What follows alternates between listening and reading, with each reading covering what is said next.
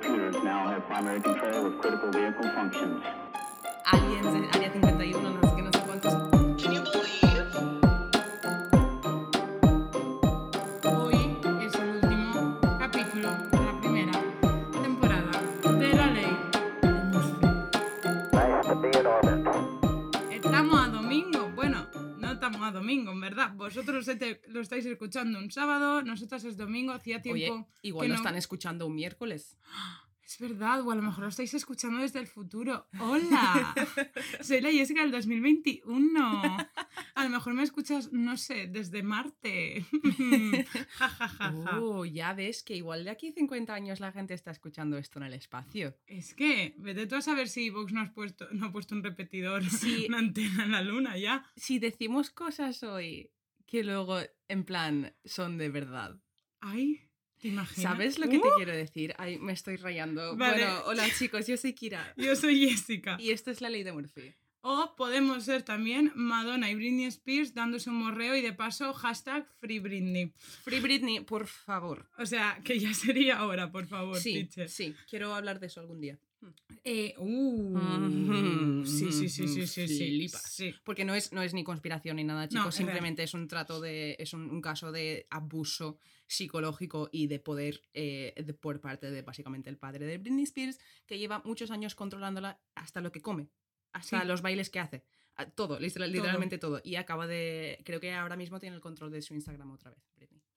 Sí, porque últimamente está subiendo... Está subiendo cosas y encima está subiendo cosas en plan de a quien no le guste, que no lo puto mire. En plan que por fin está siendo ella. Y es que llevamos años diciendo, Britney está subiendo cosas raras como de robot, tal, a su TikTok y estas Y era porque le estaban controlando y le estaban diciendo lo que sí que, y lo que sí que podía subir. Sí, y lo que porque no. me acuerdo que en la cuarentena empezaron a hacerse como súper virales unos bailes así, como si fueran tribales robóticos, era algo... Y encima parecía que tenían como mensajes Sí, en plan. o sea, era muy extraño todo, porque Sí. encima la, la- lo que es el, el pie de foto también eran como cosas con dobles sentidos, Sí. muy crípticas, y no sé, es una movida que Sí, flipas. pero te amo, Britney, y sí, con esto yo llevo años diciéndolo y la gente se reía de mí, en plan, porque no sé si te acuerdas del vídeo del chico de Leave Britney alone, que es un chico rubio que está maquillado, que está como llorando un montón diciendo que le sí. Todo el mundo se rió de él, porque él subió ese vídeo creo que en el 2007 a YouTube, cuando empezó YouTube, y todo el mundo se reía de él y decía, en plan, que estaba loco. Pues resulta que tenía razón. En plan, y toda la gente que lleva diciendo que esa chavala está sufriendo, que cuando se rapó la cabeza era, era para que dejasen de hacerle fotos, era para que le dejasen en paz. ¿Sabes? En plan, Y y, la gente está loca, una está loca. loca, drogas, porque encima fue la misma época de Lindsay Lohan. Exacto. Y aparte, cariños, chicos, amores, si alguien es adicto a la droga, no puedes culparle a esa persona porque es una enfermedad y necesita La ayuda. adicción es una enfermedad, que lo Necesita sepáis. O sea que a veces lo vemos. Y la adicción ya no a drogas, ¿eh? Sino la adicción a la tele, Exacto, la adicción todo. al trabajo. Sí, exacto. Es un problema y se tiene que tratar. Uy, no- esto no tiene nada que ver No con lo que teníamos planeado. No tiene nada que ver con el capítulo, con el, el intro que teníamos plan- pensado, nada. Nada. Eh, pero bueno, eh, tendríais que haberos acostumbrados ya a estas alturas Sí. de nuestras cosas random. Bueno, tú querías contarme una cosa. Sí, yo Yo- quiero contar una cosa. Vale, venga, Eh, vale. cuéntamelo. Yo bueno, so- yo ya ya- lo sé de spoiler, yo ya lo sé, pero. Ya hemos dicho varias veces, en plan, creo que lo hemos mencionado, que soy un poquito, un poquito bruja, un poquito, ¿vale? Y el otro día, eh, hace dos días, o sea, el, el- el viernes, no, mentira, el jueves, el jueves por la noche soñé que me mandaban la cita para la vacuna, porque ya están empezando a citar a gente de nuestra edad, ¿vale? Y además soñé que me lo mandaban, en plan, me acuerdo de sacar el móvil, mirar el móvil y ponía 19 de agosto, ¿vale? Yo me despierto por la mañana, se lo cuento a Marcos, pero no le dije la fecha. Y luego se lo cuento a, a Yaiza también y a Yaiza le dije la fecha y todo eso. Y luego vuelve Marcos a la hora de comer, baja a la frutería a coger algo y cuando sube me dice, me acaban de mandar la cita para la vacuna, como en tu sueño, tal, no sé qué, no sé cuántos. Y yo, ¡buah, no sé qué! Y me dice, sí, y tengo la segunda cita el 19 de agosto. Y yo empecé a fliparla. Tía, qué fuerte. O sea, no qué fuerte días. me recuerda, plan, me recuerda al sueño que tuve yo con lo de mi abuela. O sea, es Sí. que, y encima es ese típico, típico sueño que lo recuerdas toda la perfección, rollo. Te podría hacer Sí. un vídeo de los planos y todo de como cómo sacaba el móvil del bolsillo, de cómo estaba, en plan, y además que me acuerdo, es un sueño, y me acuerdo de solo ver el cuadradito del mensaje y no ver bien el resto del móvil, Claro. ¿sabes? En plan, porque es un sueño. Porque, y encima porque te estás centrando la atención ahí, ¿sabes? Exacto, y es- era una cosa muy rara. Y llevamos yo y Marcos como dos o tres días, cada vez que nos acordamos de eso, como que nos sentimos un- súper raros, porque es la de, es que no habrán fechas y no habrán cosas. Y además yo no, últimamente no me acuerdo mucho de mis sueños. Y me acordé de eso nada más despertarme. Tía, muy fuerte, muy fuerte. O sea, cuando me lo contaste, yo flipanding. De hecho, cuando me lo contaste, creo que estaba saliendo yo de, de la farmacia, que por cierto, chicos, ya si queréis haceros antígenos, Sí, eh, a- al menos en Valencia, sí, voy a, exacto. voy a no pisarme los pies. Eh, a- en Valencia puedes ir a la farmacia, vale menos de 10 euros y te lo puedes hacer en casa. Es muy fácil, es tipo PCR, te lo metes para la nariz. Molesta un poquito, pero no es por nada. mm, Te quedas bastante tranquilo, ¿sabes? Porque el resultado lo tienes en media horita y al menos pues te haces una idea de cómo está tu sistema inmunológico. Ya.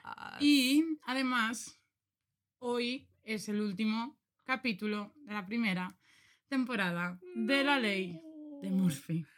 Ay, estoy tan... En plan, estoy triste porque es el último capítulo de la primera temporada, pero estoy súper contenta porque hemos hecho una temporada entera de una idea que tuvimos. En plan...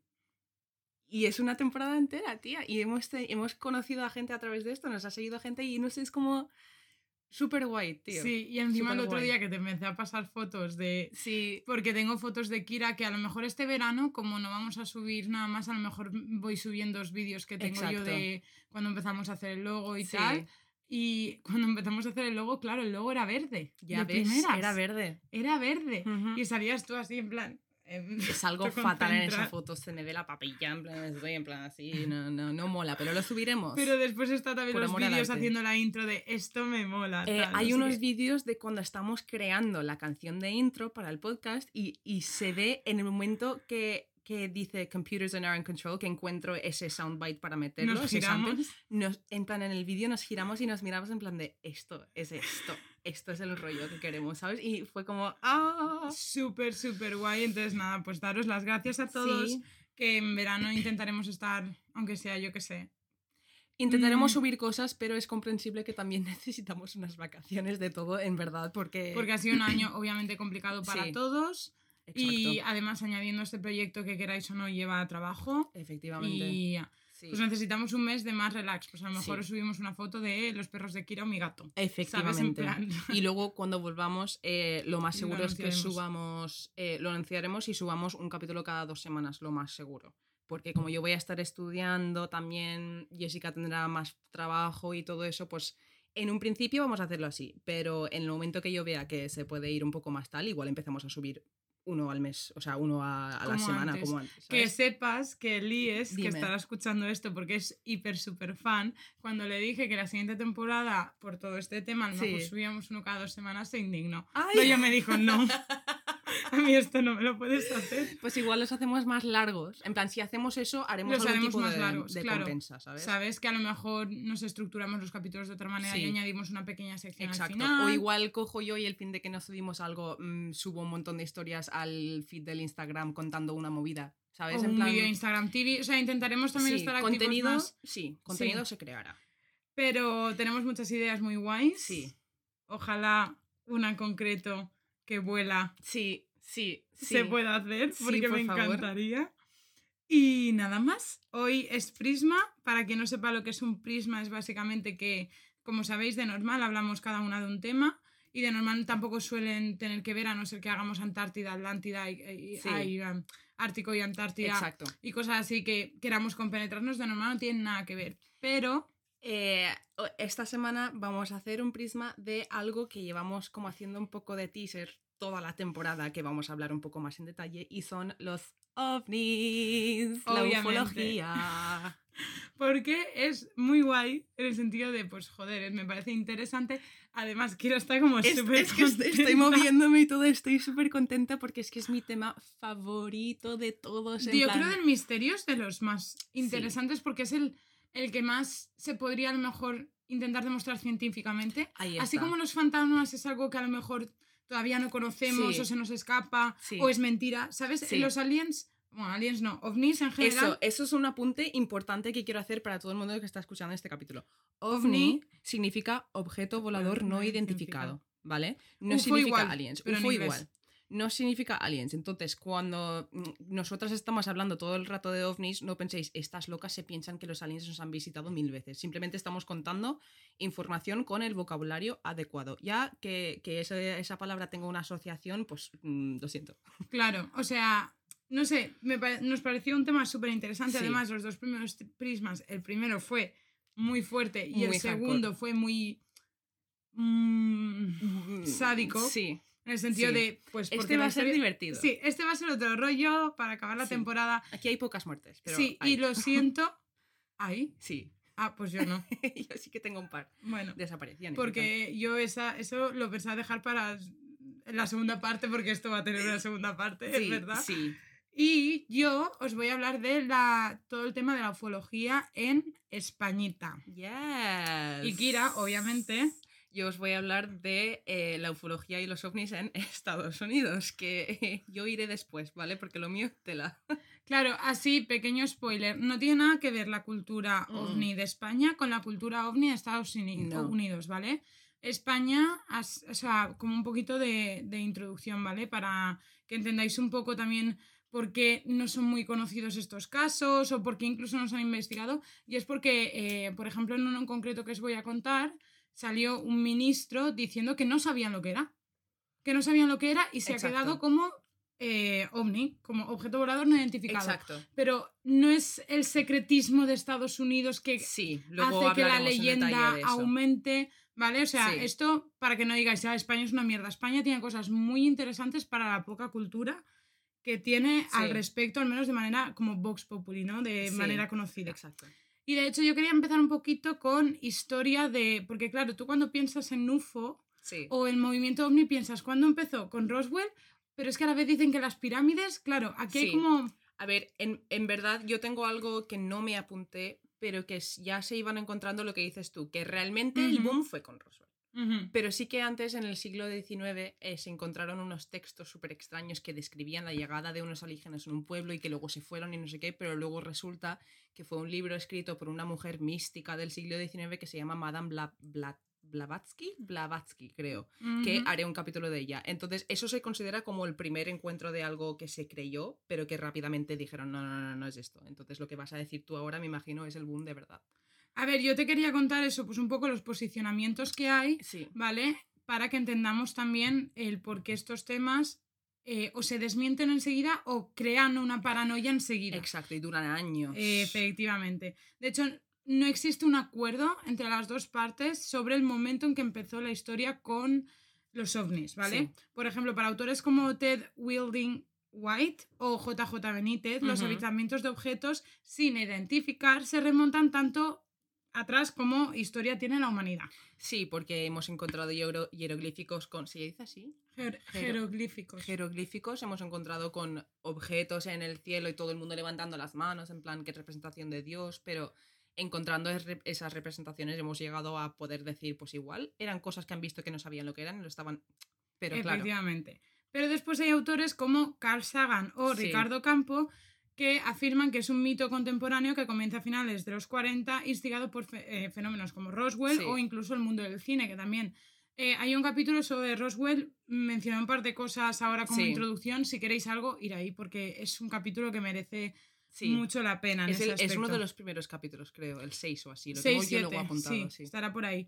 Bueno, después si nos metemos un poco ovnis, edad antigua, edad media, moderna, ¿no? Claro, los avistamientos de supuestos platillos volantes comenzaron cuando, sobre todo, se hicieron más, más mainstream, Sí. cuando la ingenie- ingeniería había logrado un nivel suficiente como para desarrollar pues motores de reacción, misiles, bombas Exacto. nucleares. Entonces, lo que para autores como voy a mencionar muchos autores porque me parece curioso para que veáis que Sí. hay gente aquí en España que también habla de esto, Sí. ¿sabes? Autores como Luis Alfonso Gámez sugiere que un origen humano, ¿vale? Fue como que no es algo que exista, sino algo que hemos creado nosotros inconscientemente, porque es lo que hablábamos antes.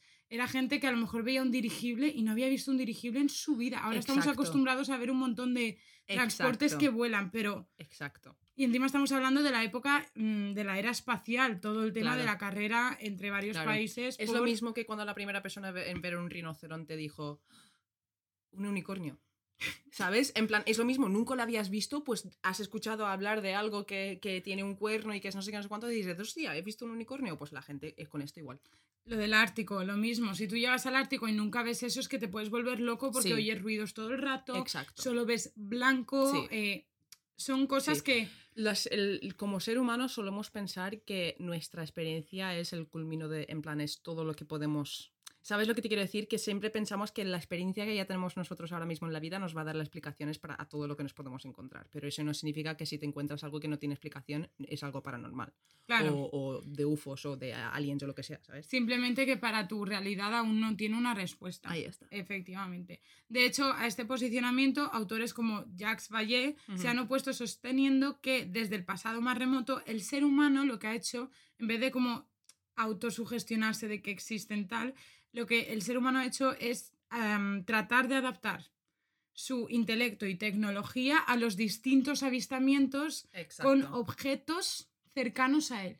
Exacto, y eso lo hablaremos luego porque es lo que tratan de hacer en Estados Unidos también. Que es como si la cultura egipcia se hubiese juntado con los romanos y unos Sí. tienen una cosa y los... ¿Sabes? Sí, que lo dejan así un poco en el aire. sí. Obviamente, pues tirando más al lado de que existe el movimiento o el fenómeno ovni. Exacto. OVNI, OVNI. exacto. Vale, estos dos puntos son mayoritariamente, todas las historias se basan en estos dos puntos de vista. Los Vale. que dicen, bueno, en general, al menos contigo también te pasará, ¿no? Sí. Que como que tienes el lado de eh, paranoia, eso será un Sí. globo, un tal... Para mí como que hay tres lados. El Vale. de paranoia, eso no es nada, en plan que cállate. Y luego tienes el lado de aliens, aliens, aliens, aliens, aliens son aliens. Y luego tienes el lado del medio en el que estoy yo, que es el de investigarlo. No estoy diciendo que sean aliens, pero joder, que tenéis un problema, ¿eh? En plan, investigar esas cosas porque... Y luego hablaré un poco más en detalle de eso, de la idea de la gente que se emparanoia con estas cosas y lo hace conspiración, evita que las cosas que realmente necesiten ser investigados se investiguen. Y esto es algo que, un tema que repetimos mucho en el podcast. Pasa con fantasmas, pasa con ovnis, pasa Ahí caras está. de Belmont, que es que...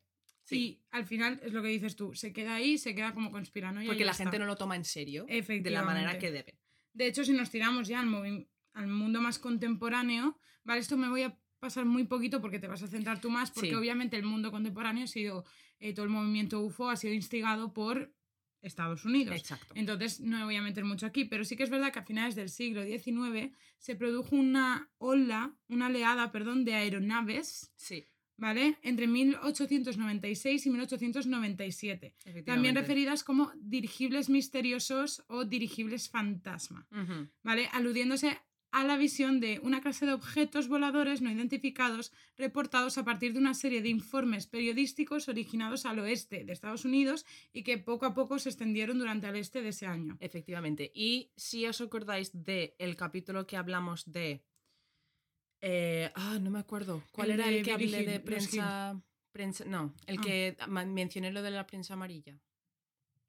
Eso no fue cuando hablamos de Galcaser. Eh, no, no, fue hace poco. Pero bueno, que el eh, H.H. Holmes, Vale. que cuando estaba hablando de él, que todo lo suyo fue al finales del siglo XIX, en 1890, 1880 o por ahí, eh, se, se utilizaba muchísimo la prensa amarilla, es decir, exagerarlo todo. Y la gente, literalmente en esa época, literalmente se inventaban sus propias noticias para tener tal. Entonces, la oleada esa es a raíz de eso, pero, pero obviamente que sí, que pueden haber cosas que sí que se vieron y cosas que sí, pero, pero, si tú lo exageras, creas Ex- histeria ahí y la está. histeria hace que yo vea un pájaro corriendo, o sea, volando súper rápido y piense que es un, un alien, ay, perdón, un ovni a lo súper lejos. Eh, ahí está. explico, o a Júpiter, por ejemplo, que es otra cosa que mucha gente confunde Júpiter por ovnis, que no sé por qué. Bueno, cuando no se sabía que estaba ahí, lo entiendo, hace mucho, mucho tiempo, ¿sabes? Mm. Pero sí, en- o sea, sí, vale. Claro, eh, todo esto nos lleva a proyectos muy peculiares que también salen en Roswell, que es como el proyecto Mogul. ¿vale? Que esto lo tengo de Wikipedia, no sé exactamente si será así porque tengo de Wikipedia Sí. español y como no me iba a centrar en esto, pero básicamente era como una especie, era de mm, globo aerostático, ¿no? Ujú, algo así, sí. que analizaba el aire para buscar evidencias de pruebas nucleares soviéticas o algo así. Sí, y también tenía eh, un micrófono súper potente que podía escuchar la llegada de misiles y mierdas así. Y que básicamente este proyecto Mogul, los globos estos, eran lo que al final, después de mucho tiempo, acabarían diciendo que era lo de Roswell, después de muchas mentiras. Claro, y de esto también nos lleva al tema del Blue Book, que lo hablarás tú después, Sí. por eso solo lo menciono así. Pero ahora llega la pregunta. ¿España qué? ¿España qué? Claro, porque España, que no tiene una cultura ovni muy conocida, muy mainstream, existen numerosos, pero un montón de casos de presuntos avistamientos, presuntos avistamientos de ovnis documentados, ¿vale? De hecho, las Fuerzas Armadas Españolas los investigan a través de la Instrucción Confidencial IG-45 del Estado Mayor del Cuartel General del Ejército del Aire. Ole. Es... no me he trabado, ¿eh? Y encima... Por eso he dicho ole, o sea, yo me hubiese trabado. Y luego tengo que decir cosas que tela. Claro, entonces, eh, a ver, esto es muy difícil encontrar información porque obviamente es de la Fuerza Aérea y tal, ¿vale? Yo voy, esto, Es que, claro, piensa que aquí en España no hay ese movimiento de ir detrás del gobierno y obligarles no, sí, hay cosas lo- desclasificadas. No, ya, pero me refiero a que no hay. En Estados Unidos, aunque se miente y se esconden muchas cosas, tú realmente puedes encontrar un cojón de cosas desclasificadas y un cojón de cosas que la gente ha pedido información. Pero aquí, como no hay ese, ese afán y también sueltan las cosas, porque sí. Y no tienen ningún problema ¿Sabes? a veces en soltar cosas, ¿sabes? Que lo sueltan y ya está. Exacto. Por eso hablo del secretismo que Sí. tiene Estados Unidos junto al, no sé, de Sí, España. Es un problema. Me explico. Y por los dos lados, uno, porque le pierdes la chicha y se Sí. queda en Iker Jiménez, el JJ Benítez Tal y los cual. cuatro científicos que van a investigarlo, Sí, pero no es mainstream. Y allí lo que pasa es que por el secretismo haces que todo el mundo quiera saberlo, aunque sea una Exacto. gilipollez. exacto. ¿Sabes? Porque obviamente, por ejemplo, Exacto. Es como cuando si yo te digo, tía, te tengo que contar una cosa. Bueno, no, no te lo voy a contar. claro, Tú te es vuelves como- loca. Y sea, lo que sea, y tú te, te, enfadas mucho peor. conmigo cuando te digo, esta tarde te voy a contar una cosa y tú, cuéntamelo ya, no me hagas Sí, esto. sí, Mm. sí. Uy, ¿A que sí? Uy, sí. Vale, ¿todo bien? Sí, no, mi, mi ordenadora ha- Ay, qué susto. Vale. me ha Uh. asustado. Bueno, pues esto, el IG 45, eh, 45 se sabe eh, por los documentos desclasificados, Sí. porque ven siempre el eso. Entonces, como que se ha ido tirando el hilo y a raíz de los documentos, claro, como de normal en los documentos te ponen, por ejemplo, anexo 4, define de anexo y lo hacen con el...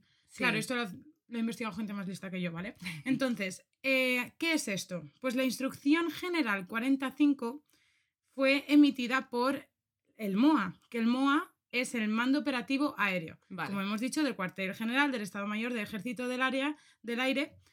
Y se lanzó, o sea, como que se aprobó esto para tenerlo ahí por si acaso, Sí. ¿vale? El 31 de marzo de 1992. Vale. O sea, hace escasamente eh, Sí, hace poco.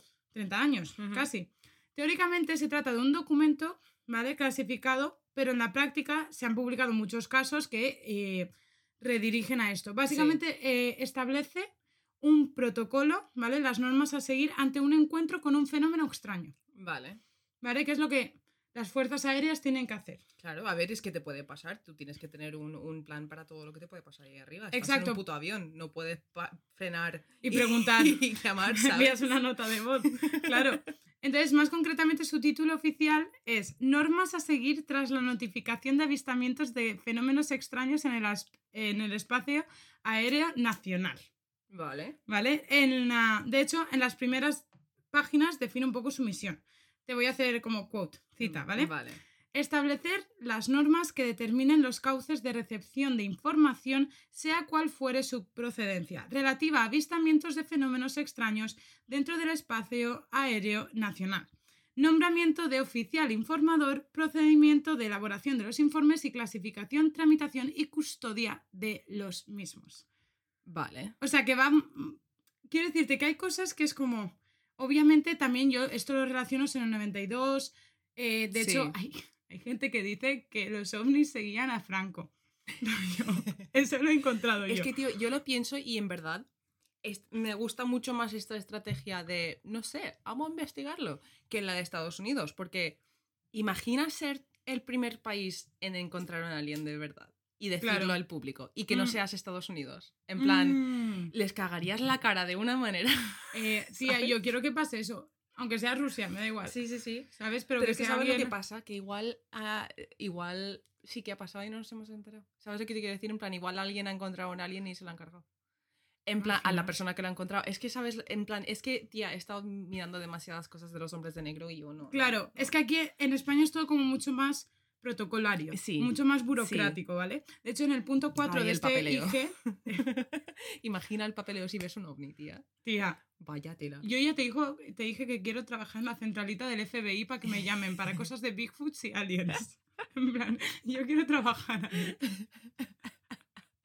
Pues lo mismo si tiene que ser en el CNI de España, el CNI, pero bueno, que me digan cosas de estas. Eh, en el punto 4 del anexo A se habla de los cometidos de los oficiales informadores e investigadores y en él se puede leer materiales, restos presuntamente procedentes de ovnis. Vale. ¿Cómo se tratan? Y es lo típico, ¿vale? Si existen restos eh, de trazas materiales que se sospeche que provienen de ovnis, deberán ser manejados con extremo cuidado y protegidos de cualquier posible modificación o deterioro que pudiese reducir su valor en posteriores exámenes y análisis. Antes de proceder a su manipulación, se deberá, siempre que sea posible, registrar, registrar perdón, fotográficamente y anotar su posición, temperatura, si es anormal, signos de radioactividad y en general cualquier otro aspecto que se considere de interés. Y esto es un poco pues el protocolo a seguir que tiene la Fuerza Aérea. Es súper interesante esto porque estoy pensando que estas cosas serán también las cosas que tendrán marcados para hacer en Estados Unidos, solo que ellos no han querido decirlo públicamente. Claro, ¿Sabes lo que te quiero y decir? creo En que sería más fácil porque dices, a ver, tiene todo el sentido del mundo porque imagínate que Sí. lo, lo hemos hablado un montón de veces. Objeto volador. O sea, un objeto volador puede ser eh, algo que eh, ha construido, yo qué sé, China, Sí. ¿vale? Y que lo está enviando por ahí, se está colando en el espacio aéreo de ciertos países. Exacto. Claro, y imagínate que es un misil, por eso el tema de trazas de radioactividad, la Exacto. temperatura, son cosas Sí, que... es, que, es que has mencionado un par de cosas que yo luego voy a hablar de cosas que tienen que ver justamente con eso y me parece muy interesante. Sí, Mm. pues aquí un poco ya, pues el tema de eh, protocolos y tal, ¿vale? Entonces, ahora imagínate, si cogemos el mapa de, de España de fenómenos extraños, ¿vale? Vale. Resaltan lugares como Madrid. Valencia. Uh. Cáceres y Huelva, si no me equivoco. Son como sitios muy... No sé, que han habido varias cosas. Vale, o, o sea, varias lo cosas de Madrid y. Valencia no entiendo porque son ciudades, mucha luz y tal, pero Huelva. Y Cáceres tiene mucha historia eh, espiritista, no espiritista, pero con ancestros tipo de el Stonehenge español creo que está por Extremadura. Eso quiero hablarle algún día. Claro, también. tiene movidas de estas Sí. así como muy prehistóricas, ¿sabes lo que te quiero decir? Entonces siempre se ha considerado lugares de... mm, Igual como Galicia, como misterio, Exacto, brujas, sí, ¿sabes? Tiene ese aura de, de espiritismo por ahí, ¿vale? De hecho hay un libro que es La Enciclopedia de los Encuentros Cercanos con OVNIs, de, donde Vicente Juan Ballester, que es el autor, analiza los supuestos aterrizajes en la península ibérica hasta 1985. Vale. En su investigación, el experto reunió cerca de 600 informes, de los cuales 230 seguían sin resolver. Remarco, esto no quiere decir que sean aliens, y aquí tengo aliens, simplemente que están sin resolver. Es, eso es algo que yo también voy a acabar diciendo mucho luego y quiero remarcar lo que has dicho tú para todo el mundo. Sin resolver no significa que piensan que son aliens, ni que son aliens, sino que significa que no tienen las pruebas suficientes como para decir que sí o que no. En Claro. plan, ¿sabes lo que te quiero decir? Sin resolver no significa ni que sí ni que no, simplemente significa que falta información y no se puede investigar bien. Efectivamente. De hecho, en la España de los 60, pensemos Franco, ¿vale? Por eso he mencionado antes lo de Franco, que me hacía mucha gracia. El fenómeno ovni sí que estaba muy de actualidad, volvemos a lo mismo. En ese momento, eh, Dalí ya estaba viajando a Estados Exacto. Unidos, allá había mucho, Sí. obviamente no era como ahora, pero Sí. ya había mucho trasvase de información y lo de Roswell. mm, Claro, eso se expande por el mundo. se expandió en las caras de Belmez, eh, siendo español no se va a expandir eso. ¿sabes? Quiero decir, bueno, incluso habían periódicos como el ABC que contaba con una sección específica redactada por un corresponsal del mundo de los ovnis. O sea, eso yo no lo sabía porque es bajo la dictadura de Franco. Ya Quiero ves. decirte, se permitió en un periódico como el ABC.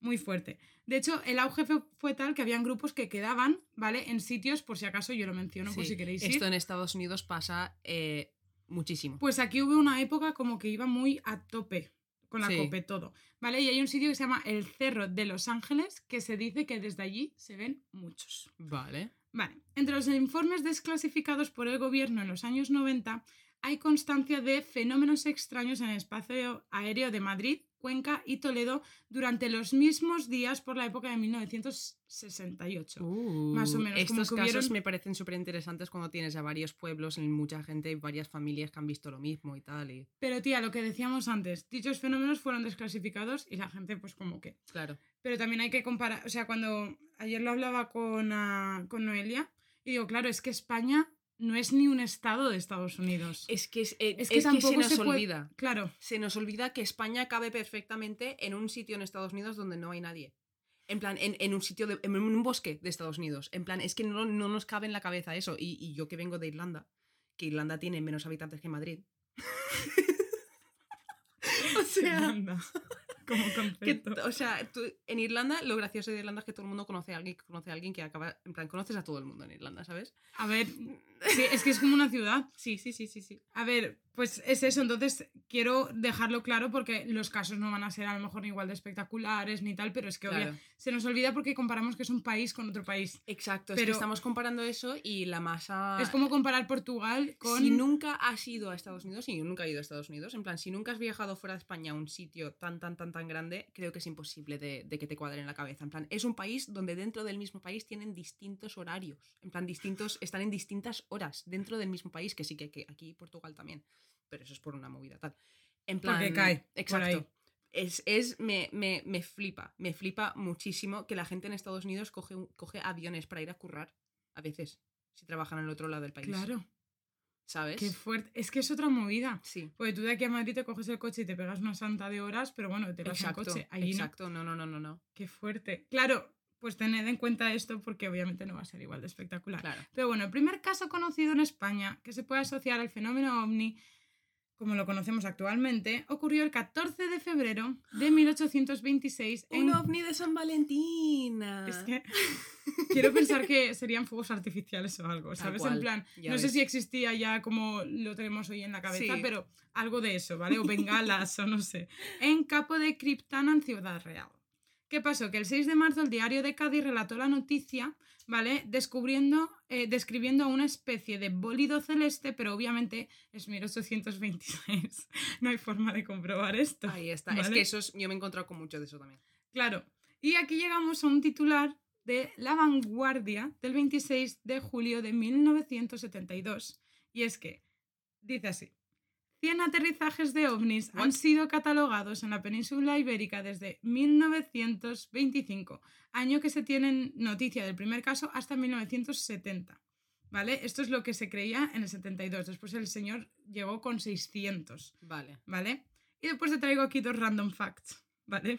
Que es lo que te decía de Franco, Sí. ¿vale? Porque, de hecho, hay que mencionar, porque aquí en España, no sé si esto tú lo conoces, pero esto lo escuché yo un montón desde que era pequeña. ¿El qué? Eh, el caso Humo. No. Humo, pero con U-M-M-O. No. Uh, espera, lo he visto escrito. Lo he visto Ah, que escrito. sí. ¿Qué es eso? Vale, es uno de los, famos- de los más famosos expedientes X de Ah, España, según el cual los habitantes del planeta Humo mantuvieron contacto con ufólogos y contactistas españoles de los 70. ¿Qué setas se habían comido, tío? No lo sé, pero es como... Lo siento. La gente que viene a escuchar este capítulo pensando que vamos a ser súper pro alien, somos pro alien, pero escúchame que hay algunas cosas, tío, que no, no estamos locas. Claro, yo lo había visto un montón y cuando lo vi dije, "Ah, creo que lo investigaré bien y haré un caso solo de esto porque me parece súper curioso. Bueno, ya centrándonos en cosas más específicas, Sí. Quería hablarte de un poquito de Ochate, porque si no la gente me va a linchar, ¿vale? Porque Ochate es un pueblo despoblado Sí. que actualmente forma parte del municipio de Condado de Treviño, en la provincia de Burgos, Castilla y León. ¿Vale? La fama del lugar viene desde finales del siglo XX debido a supuestos fenómenos paranormales, fantasmas, todo, ¿vale? Ahora el pueblo está un poco en ruinas y se... De hecho, es lo único que se ha mantenido son los restos de unas pocas casas y la torre de la antigua iglesia de San Miguel. También se pueden ver los restos de la ermita de Burgundo, si no me equivoco, y una necrópolis medieval cerca del pueblo con tumbas antropomorfas esculpidas en la roca. El territorio ha sido objeto de muchas leyendas acerca de supuestos fenómenos paranormales. Ya te digo, ovnis, eh, Hay gente que afirma que ha visto como humanoides. Sí. Vamos a dejarlo Vale. como humanoide. ¿Vale? O sea, ha visto formas, no sé, no- ya no se sabe si es por fantasma, por alien o por un señor que estaba entre la niebla, Sí, ¿sabes? vale. No lo sé. Pero sí que es verdad que Ochate se ha convertido desde los 80 en un sitio como de peregrinación de la Sí. gente que ama el Para- sí. del misterio. Yo quiero ir. Oh, Porque estéticamente tiene que ser, es que es un pueblo despoblado que solo queda el campanario de una iglesia. Es e es- o eso, sea, lo de los pueblos despoblados, en, en Estados Unidos hay un cojón, ¿eh? Pero un ¿Sí? Aquí no sé si hay un montón. un Aquí hay bastantes, de hecho hay algunos en, si es Andalucía. Sí. que están pagando a la gente para que vayan a poblar el pueblo. Sí. Y es la de, mm, ¿quieres que un alguien de 22 años vaya a un pueblo sin nada? En plan, están regalando casas, tío. Efectivamente, tal cual. Yo he visto para ir a cuidar de ganado y cosas así Sí, sí, sí, en. Cantabria y que lo hacían bastante bien. Digo, a que me voy con las vacas yo ahora. A ver, no es por nada, pero para la gente que no, no tiene otra cosa o lo que sea, o si eso te gusta, O que le mola el campo y dices, me monto ahí mis gallinas Tal y cual. si trabajas desde casa a lo mejor. Más de una vez cuando me harto me lo he pensado, ¿eh? Yo vengo, Vamos. yo vengo de campo y yo soy una chica de campo. De Yo soy pequeña de teníamos. pueblo. O sea que cada una. Ella de pueblo. Bueno, la leyenda nació a causa de un artículo publicado en la misma época titulado Luces en la puerta secreta. Oh, parece. Oh, qué bonito. Luces en la puerta. Es que queda súper bonito, en verdad. Una ¿eh? novela, tío. Claro. Y el artículo se basa en una fotografía Mm. de un ovni volando por las cercanías de Ochate, tomada por Prudencio Muguruza, Uh. aunque muchos dijeron que era falsa, pero como que tampoco se ha llegado a comprobar porque el nivel de calidad de la época, Eh, eh, eh, sí. sabes que cuanto peor es la calidad, más, Sí, efectivamente. te más puede entiendo. colar un fake porque se puede hacer de alguna manera, ¿sabes? Y es más Exacto. difícil de comprobar Sí. porque como está todo pixelado que no notas relieve sobre relieve, Exacto. es mucho más complicado. Sí, yo tengo un caso así parecido también. Y aquí ya nos metemos a los dos incidentes que tengo para contarte. Vale. Vale. Bueno, nos metemos en faena. A ver, Islas Canarias. ¿Nos tenemos oyentes de las Islas Canarias? Sí. Vale. Yaiza no se escucha. Claro, aparte Aunque de va por el capítulo 4. sí, bueno, no sé Yaiza, cuando llegues avísame. Pero, ¿qué pasa en las Islas Canarias que tenéis de todo, hijos míos? Tenéis fantasmas, tenéis Necesito ovnis, pero un o sea, Sí. las islas tenéis una historia increíble. Sí. O sea, con los indígenas de allí, o sea, es Es- brutal. sí, sí, sí. Una historia súper, súper rica en cosas y. en flipas. un montón de, de- de misterios y, Sí. y movidas así. Bueno, pues yo me voy a centrar en el UFO, obviamente, ¿vale? Empieza la historia. En la noche del martes del 22 de junio de 1976, entre Agaete o Aguete, no sé si se me ha escrito mal en el teclado, ¿vale? Y Galdar, cientos de personas pudieron avistar un objeto que fue observado desde Tenerife, Las Palmas, La Gomera, Gran Canaria y, por, eh, además de esto, incluye a un barco militar que estaba en el agua en ese momento, Vale. ¿vale? De hecho, este fue el expediente OVNI con número 760622 del Ejército del Aire y fue confidencial hasta 1994. Uh. Vale. Sobre las diez y media de la noche, una extraña esfera de colores del tamaño de tres lunas llenas, según describen, rollo. ah, a lo mejor estaba muy cerca y parece más grande. Claro, vale, no, sí. O sea, me lo puedo imaginar. En plan, como muy Sí, grande. sí. Tipo cuando sale la luna esta grandísima, de Sí. ese estilo. Es que sabes lo que pasa, que la mayoría de gente que, o sea, la mayoría de gente, la gente que nunca ha volado en un avión o ha, ha hecho esas cosas, es súper difícil distinguir el tamaño de algo que está en el aire cuando estás en la Tierra y encima si nunca has tenido la perspe- perspectiva de estar en un avión, ¿sabes? En plan, es súper difícil. Entonces, a lo que se refiere es como un algo Sí. que brillaba mucho, muy grande, Sí. ¿vale? Que supuestamente atravesó el cielo de, de Agaete, sí que será Agaete, porque lo he puesto varias veces, perdiéndose hacia el Teide. Hay gente que dice que fueron 10 minutos, hay gente que dice que fueron 40 porque como que se quedó quieto Sí, y después se fue. vale. Vale. La parte más famosa del caso tuvo eh, lugar en el barrio cercano de. Esto sí que lo tengo mal, después os lo digo porque lo tengo varias veces escrito, ¿vale? En un barrio de eh, Las Rosas, si no me equivoco, donde varios testigos lo vieron de cerca. O sea, en el sentido de como en el suelo de Sí. cerca, ¿vale?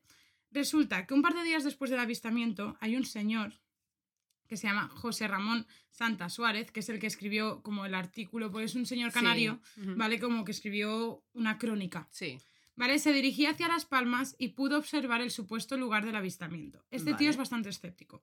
¿Vale? Entonces, lo que relata que vio fue un círculo de unos 10 metros donde las cebollas se encontraban aplanadas en la misma dirección, todas hacia la misma dirección, con otro color distinto al sembrado, ¿vale? Y quemadas por las puntas.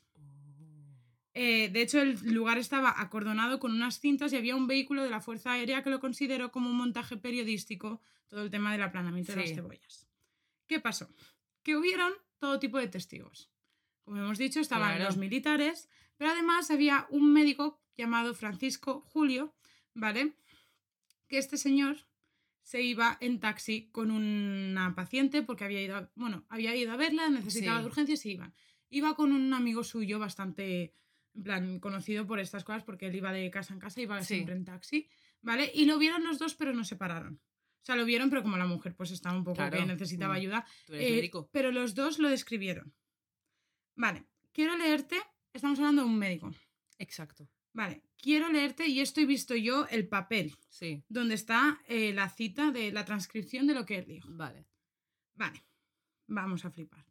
Al desviarnos de la carretera general de Las Palmas hacia Guete, al entrar en el camino vecinal de Las Rosas, observamos una gran esfera transparente estacionaria próxima al suelo de color azulado con una columna en medio por donde circulaba una especie de gas azul celeste en la parte central, ante tres consolas y dos individuos vestidos con monos rojos situados uno enfrente del otro sobre una plataforma color aluminio como metálica, ¿vale? El tórax mayor que las extremidades inferiores y la cabeza proporcional al tórax, pero con la parte occipital ligeramente más alargada, de una altura de entre dos Es que metros claro, y medio. es y- médico. Un médico cuando mira a alguien hace una observación médica. Me Efectivamente. esto, sí. ¿vale? Entre dos metros y medio y tres metros más o menos de altura y el objeto Uh, fue alto. creciendo de tamaño hasta el tamaño de una casa de 20 pisos y después despegó hacia Tenerife. Eso es lo que dice el doctor. Vale. Vale, los militares, como lo vieron desde el agua, era otra perspectiva, están un poco más Es lejos, es lo eso. afirmaron a otras cosas como un Sí. avión o algo de eso y que ellos no tenían constancia de ello. Sí. Las conclusiones finales de la investigación militar fueron que se trató de un fenómeno aéreo no identificado. Vale. En este caso, los ce- escépticos argumentan que los incidentes de los ovnis de Canarias, que hubieron bastantes entre el 74 y el 79, Ujú. fueron miles de eh, misiles lanzados por Poseidón, que Poseidón es como el nombre en clave de una parte de las fuerzas aéreas, porque Vale. esto sale después en el, en el otro incidente que te tengo que contar. ¿Vale? Lanzados. Vale, supuestamente había un, un submarino por la época eh, de Estados Unidos que hacía pruebas no? balísticas. Sí. Entonces, no sé si. le- Ya te digo, como está la información un poco contradictoria, no sé si son misiles de Estados Unidos Oh, sí. o España tirándoselos a Estados Unidos, ¿vale? Vale. Pero bueno, que la Mm, movida. mm, Creo que no. Yo creo que si España le tirase misiles a Estados Unidos en los Se 70, acojona. yo creo que eh, no estaría aquí España ahora mismo. Tía, a mí lo que me flipó de esta historia es la descripción del médico. Porque yo la leí y dije, esto no puede ser que lo haya dado tan. Y yo he visto el Pero es que papel. sí que es verdad que la gente cuando miente da más detalles. También puede ser. Pero como ya te Pero digo, es como que es ¿por qué, vas a, por qué vas a mentir y, no jugarte y además jugarte tu carrera profesional con esto? Porque yo qué Mm. sé, por ejemplo, en Estados Unidos se ve mucho así, en plan, la gente que sale, la gente de, de profesiones así, que sale y dice que han visto cosas, la muchos carrera se les arruina. Sí, exacto. Entonces, no sé, igual porque aquí no estaba visto en plan, yo qué sé, no, no, no sé, pero me parece interesante, me parece. A ver, yo cuando vi la descripción con el tema del occipital, el tórax, el no sé qué. Claro, es que es un puto médico. O sea, En es plan, lo y, que tú y los dices, es- médicos están, están, son personas que me imagino que si eres un buen médico y además trabajas con muchos pacientes o lo que sea, tú cuando ves a alguien que no conoces, automáticamente tu cabeza subconscientemente dice, esta persona mide tal y lleva gafas y no sé qué, ¿sabes? En plan, porque eres médico. Efectivamente, efectivamente. O es lo que hablamos tipo con el Bigfoot, Sí. que pudieron ver a través de una imagen que tenía Sí. varios tumores en la pierna. Sí. Me explico, Mm. o sea, el médico tiene otra perspectiva del mundo, ¿vale? Al igual como un filósofo. Viven en, en esferas diferentes. Entonces, esto es lo que más me extrañó. Pero uno de los casos más documentados por las fuerzas aéreas y vividos también por las fuerzas aéreas y por mucha gente que lo estaba viendo en ese momento fue las luces de Manises. Y me encanta que sean Manises. Esto me flipa, lo vi en plan por un segundo antes en tus apuntes vi las luces de Manises y flipé porque Manises está aquí al lado. Claro, y yo no sabía que, o sea, esto es- sabía que existía, yo ya había escuchado esta historia, pero no lo había localizado que eran manises. Bueno, fue un avistamiento de origen desconocido ocurrido el lunes 11 de noviembre de 1979 que provocó que un vuelo comercial tuviera que hacer un aterrizaje de emergencia en el aeropuerto de Manises. Te cuento. El suceso lo protagonizó el vuelo JK-297 de la compañía TAE con 109 pasajeros y creo que eran como 40 o 50 de tripulación, ¿vale? En total eran unos 160 o así. Vale. ¿vale? Eh, procedía de Salzburgo, Austria, y había hecho escala en Palma de Mallorca antes de seguir rumbo a Santa Cruz de Tenerife. Vale. Vale, a las 11 de la noche, tras salir del aeropuerto de Mallorca, el piloto Francisco Javier Lerdo de Tejada comenzó a ver unas luces rojas que parecían seguir al avión. Vale. Estas luces eran dos puntos rojos, verdes y blancos que cambiaban de color pero no titilaba. Es decir, no era un faro, o sea, cambiaban automáticamente de color. Vale. No, no era un avión haciéndoles luces. Me explico en plan. Bueno, Sí. vale, continúo. Sí, sí, no, es que Ah, si te vale. estoy mirando raro es que estoy flipando porque es que estás describiendo un poco el ovni que vi yo de pequeño. ¿Sí? Sí. Hostias. Vale. Este, el piloto se extrañó, Vale. ¿vale? Ni el piloto ni el copiloto, que el copiloto era Ramón Zuazu, supieron identificar el objeto. Entonces, según unas declaraciones de Tejada, esas luces les seguían desde un ángulo de 60 grados, como en diagonal desde abajo y por detrás. Vale. Así, pero más si o menos. debajo del. Vale, pero claro, como la perspectiva de, de Sí. la, de, la, de la cabina del piloto Sí. es más de, tre- eh, de 180 Claro, grados, ellos sí que esto. se pueden asomar y ver que hay unas luces Exacto, sí. siguiéndolos, Luego, ¿vale? sí. Luego, esta descripción, gracias, no la tendré que hacer yo luego con un caso que tengo parecido. Perfecto, ¡eh! Estamos conectadas. Bueno, el piloto y el copiloto decidieron preguntarle a la torre de control del aeropuerto de Barcelona si podían ver en los radares, en los radares el objeto que les seguía, porque ellos no podían. Vale. No había señal, ¿vale? Les dijeron que no, que ellos eran los únicos, el único vuelo que estaban activos a esas horas en esa dirección, ¿vale? Vale. Por esa zona. Entonces, algo raro pues pasaba. Claro. Bueno, de repente las luces comenzaron a hacer, las luces que le seguían comenzaron a hacer movimientos bruscos y rápidos en varias direcciones, como si el piloto lo describe como si estuviesen jugando con ellos.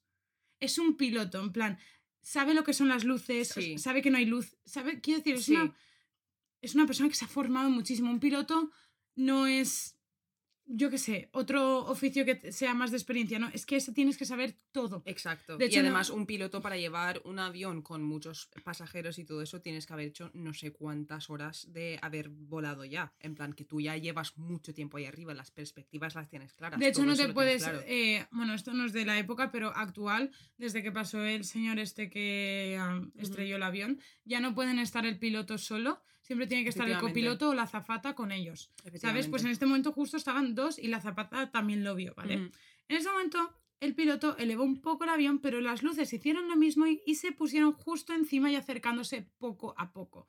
Rollo que estaban como a unas cuatro millas o así. Vale. De que eso Sí. es. O sea. Eso es menos, menos de un kilómetro. Exacto, Poco es como el de tema kilómetro. de los eh, dos metros y medio, tres entre coche y coche, Sí. ¿vale? Eh, si estás a uno y medio, pues si pega frenazo te la Sí, metes, ¿vale? Exacto. El piloto pensó que lo más fácil sería hacer un aterrizaje de emergencia y contactó con la torre de control del aeropuerto de Manises Sí. para ver si tenían pista libre. Sí, Tras la confirmación, la torre avisó a las fuerzas aéreas para que investigaran el objeto. claro, porque es que, o sea, esto cuando pasan estas cosas, la gente no está pensando en ovnis. Cuando te pasa esto, piensas, esto es tecnología de otro país, esto es alguien que nos está atacando, esto es, en plan, lo de ovni es lo último y lo de Sí, ovni sí, es lo que suele pensar la gente después. Efectivamente. Total, que de hecho era la primera vez en la historia española que un avión comercial se veía obligado a, aterrizar, eh, a hacer un aterrizaje de emergencia debido a un ovni, ya que el ovni estaba violando todas las normas básicas de seguridad. Si ahora ya, ya es fuerte, te voy a contar lo mejor. Vale, ¿Vale? Cuando aterrizaron, el ejército y las fuerzas aéreas ya estaban allí. vale. Que esto me recordó mucho a Estados Unidos. Es muy rápido, ¿no? Pero es que resulta que la base de las fuerzas aéreas antes estaba enfrente del aeropuerto de Manises. Porque no ves que los aeropuertos están en zonas Vale, escarpadas. Pues eso ya me hace pensar también el ángulo este de que podrían ser algo que estaban probando, ellos, que podría haber sido suyo, ¿sabes? En plan- Efectivamente. Ah, Bueno, durante el Mm. camino al aeropuerto las luces seguían al avión y cuando este aterrizó, las luces se quedaron estáticas encima del aeropuerto a vista de todos. De todos te estoy hablando, jefe de seguridad, el director del aeropuerto, ¿Qué dices? la- las fuerzas aéreas, lo estaban viendo, o sea, estaba ahí. Sí. Pero gente de otros sitios, de a lo mejor torres de no torres de control, pero a lo mejor desde la... Ah, sí, desde la base de las Fuerzas Aéreas, que, bueno, estaba enfrente, pero digo Sí. enfrente en un sitio que es muy grande, Sí, ¿vale? estaba cerca, Sí, ¿vale? También lo estaban viendo, o sea, se veía, se veía Vale. desde varios sitios. vale. De hecho, el director se dio cuenta porque él estaba en su despacho viendo a ver lo que pasaba y miró por la ventana y lo vio. O sea, Me acojono. O sea, yo me mm, meo chao. encima. O sea, Adiós. Me la las fuerzas aéreas estaban ahí y lo estaban viendo. Vale. ¿Qué pasó? Que, según, eh, bueno, se les explicó a los pasajeros qué había pasado, porque encima eran todos alemanes. Claro, bueno, se explicó un poco la situación, pero sin muchos detalles. Cuando Miguel Morland, director del aeropuerto de aquel momento de Manises, recibió la azafata, piloto y copiloto, dijo que venían con muchísimo miedo, o sea, que venían blancos. Hombre. Vale. Sobre las 12 y 40 le llega un aviso al señor Fernando Cámara, un señor que es piloto de caza, Sí. súper escéptico hasta ese momento. Sí. ¿Qué pasó? Que un caza Mirage F, era un, un caza francés, ¿vale? Eh, del ala 14 despegó desde la base aérea de los Llanos en Albacete en misión de Scramble, Sí. ¿vale? Que es una alerta de intercepción aérea. Sí, ¿Vale? Y como hemos dicho, pilotado por Fernando Cámara para que investigase las luces que seguían encima del aeropuerto. Vale. Seguían allí. Sí. Vale. Este avión llegaba a alcanzar dos veces y media, no sé si lo apuntamos mal, como la velocidad de sonido iba a toda hostia, ha sido la- el avión Vale. más rápido en la historia de las Fuerzas Aéreas Españolas, ¿vale? Vale. ¿Es esta que, que prohibieron hace poco? Puede ser. Sí, que porque rompía la barrera de- del sonido. De y- hecho, eh, yo he visto entrevista, un podcast que sale este señor dos horas y media Sí. diciendo que llevaba como cosa- eh, cosas alcolchadas para la presión de la sangre que le Es- corriese. Es, que yo luego te voy a hablar de eso, de casos que no estaban preparados. En plan, si tú vas a cierta velocidad o a cierta altura, te vas a desmayar. Efectivamente. Pues total, que Fernando no tardó en, con, con encontrarse. Claro, iba a toda hostia, Claro. que me estás contando. Y relata que vi la luz, aunque mi radar no detectaba nada. Yo volaba unos mil kilómetros por hora y cuando lo alcancé, aquella luz pasó de estar estática a volar delante de mí a la misma velocidad. Vale. Era consciente de que ese objeto me estaba detectando porque se me dispararon los sistemas de amenaza de mi avión. Pero yo solo podía verlo con mis ojos. El caza de Fernando tuvo que aumentar su velocidad para finalmente eh, mm, in- más o menos intuir la forma. Sí. Él dice que la forma era una copa invertida sin la base, la cual cambiaba de color, aunque enseguida el artefacto desapareció de su vista. ¿Vale? Cuando Fernando llegó a la Sierra de Zaragoza, sus sistemas y radares comenzaron a sufrir interferencias y el radar que se activó en su jet fue el que detecta misiles enemigos y el detector de amenaza rara, que eso implica cuando, o sea, tienen como un detector Sí. que cuando otro avión los detecta, a él le Sí. sale que ya los han pillado. Sí, porque todo eso es un sistema de radio y de tal y de radares y no sé qué, no sé cuántos y se pueden detectar las ondas. Claro, ¿qué pasa? Que los misiles iban por infrarrojos, es decir, iban por calor. No detectaba el calor de la luz que estaba viendo En delante. Estados Unidos solo empezaron a detectar esas cosas cuando cambiaron sus cámaras y sus sistemas en el 2004. Antes de eso todo era ojo. Tía, es que eso es muy Es- fuerte, es, ¿eh? es impresionante. Es muy fuerte. Total, que Fernando preguntó a sus superiores si seguían la captura de este ovni, pero dijeron que no, que se fuese a la zona de Sagunto porque había otra luz sobre el mar. Vale.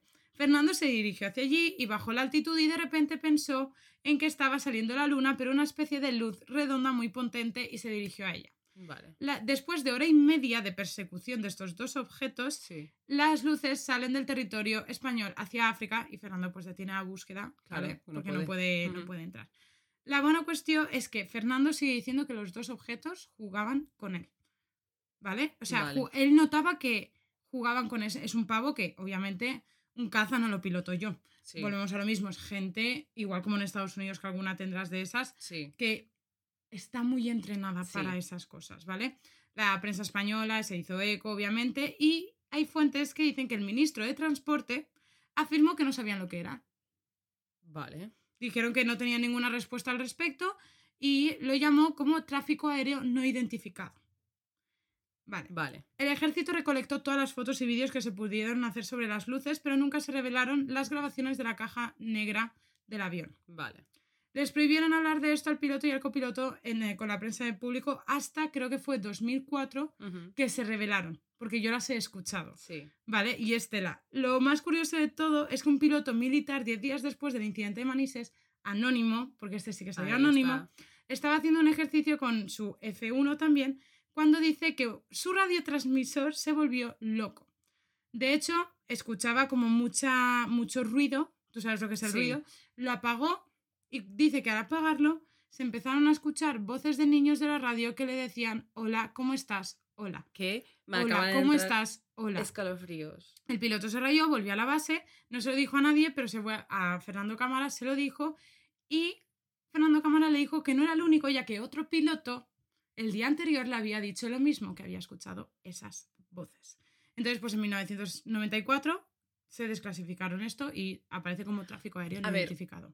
Lo de, lo de la voz del niño diciendo hola, ¿cómo estás? Hola, me puedo creer que es un niño en el garaje de su padre jugando con un radio de estos súper antiguos para. Porque si tú te pones en la frecuencia correcta, hablas con quien quieres. En esa época no, las, no sé cómo sería la frecuencia de las fuerzas aéreas, pero no me imagino, no sé si en aquel entonces tendrían Como una radio para ellos. una, una frecuencia cerrada, ¿sabes? O si alguien, no lo sé, o No igual sé hasta era qué un punto niño. está- eso sí se podía hacer. Igual es, sí, me imagino que sí, Sí, ¿no? después de- sí, creo que eso A ya ver. se hacía en la Segunda Guerra Mundial, Vale. creo.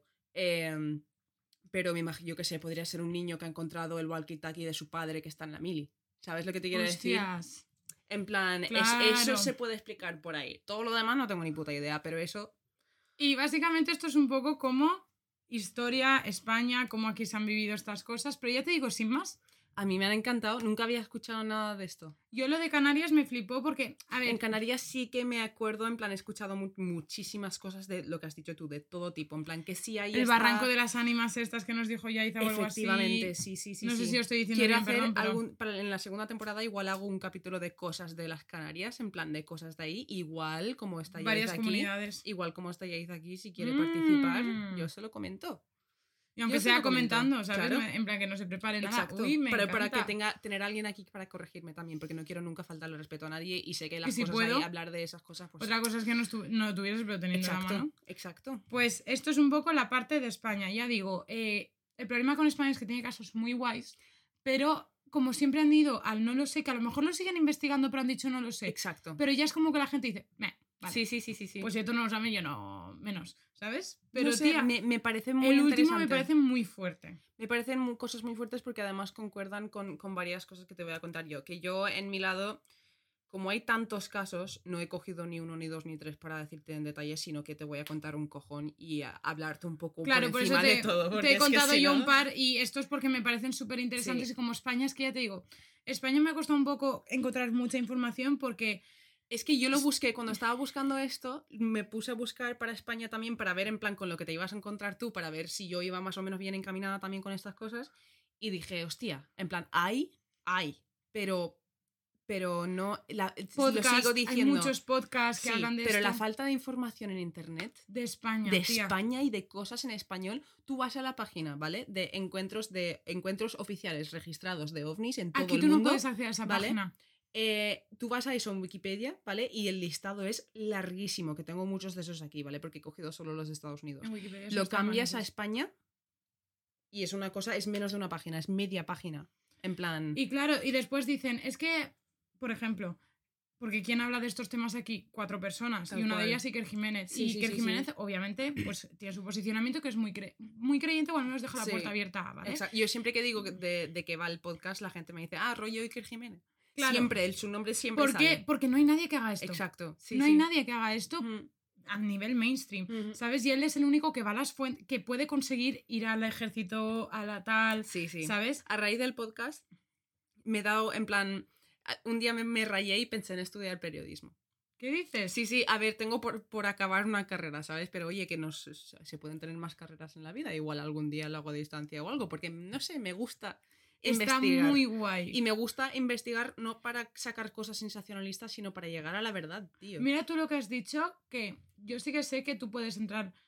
Has tenido muchos problemas con páginas web también, que intuyo que lo mencionarás. Sí, Vale. sí, muchísimos. O sea, Pero- muchísimas páginas a las que he ido, a, las que he ido, me, me sale que no se pueden ver en este país, porque como son de Estados Unidos y porque aquí en la Unión Europea tenemos la ley de protección de datos y no sé qué, no sé cuántos, pues rollo que no lo han actu- actualizado ahí, pues no me dejaba entrar, tío. Pues, tía, yo lo que te iba a decir es que, por ejemplo, tú a lo mejor buscas algo y te pueden salir páginas oficiales tipo NASA, tal, no sé qué. Yo he Sí. buscado el código de IG45 y no me salía nada de las fuerzas aéreas ni nada. Ya, es que o no- sea, por eso todo lo que he descubierto ha sido porque he visto fotos de los informes que se menciona eso, entonces sabía que era Sí. real, ¿sabes? Sí. Pero lo que me gusta de Estados Unidos es que dentro de lo que cabe hay mucho secretismo, pero la gente tira más del hilo. La gente tira del hilo, efectivamente, y ahora hablaremos un poco de eso. Vamos a, A ver, vamos a empezar con la movida.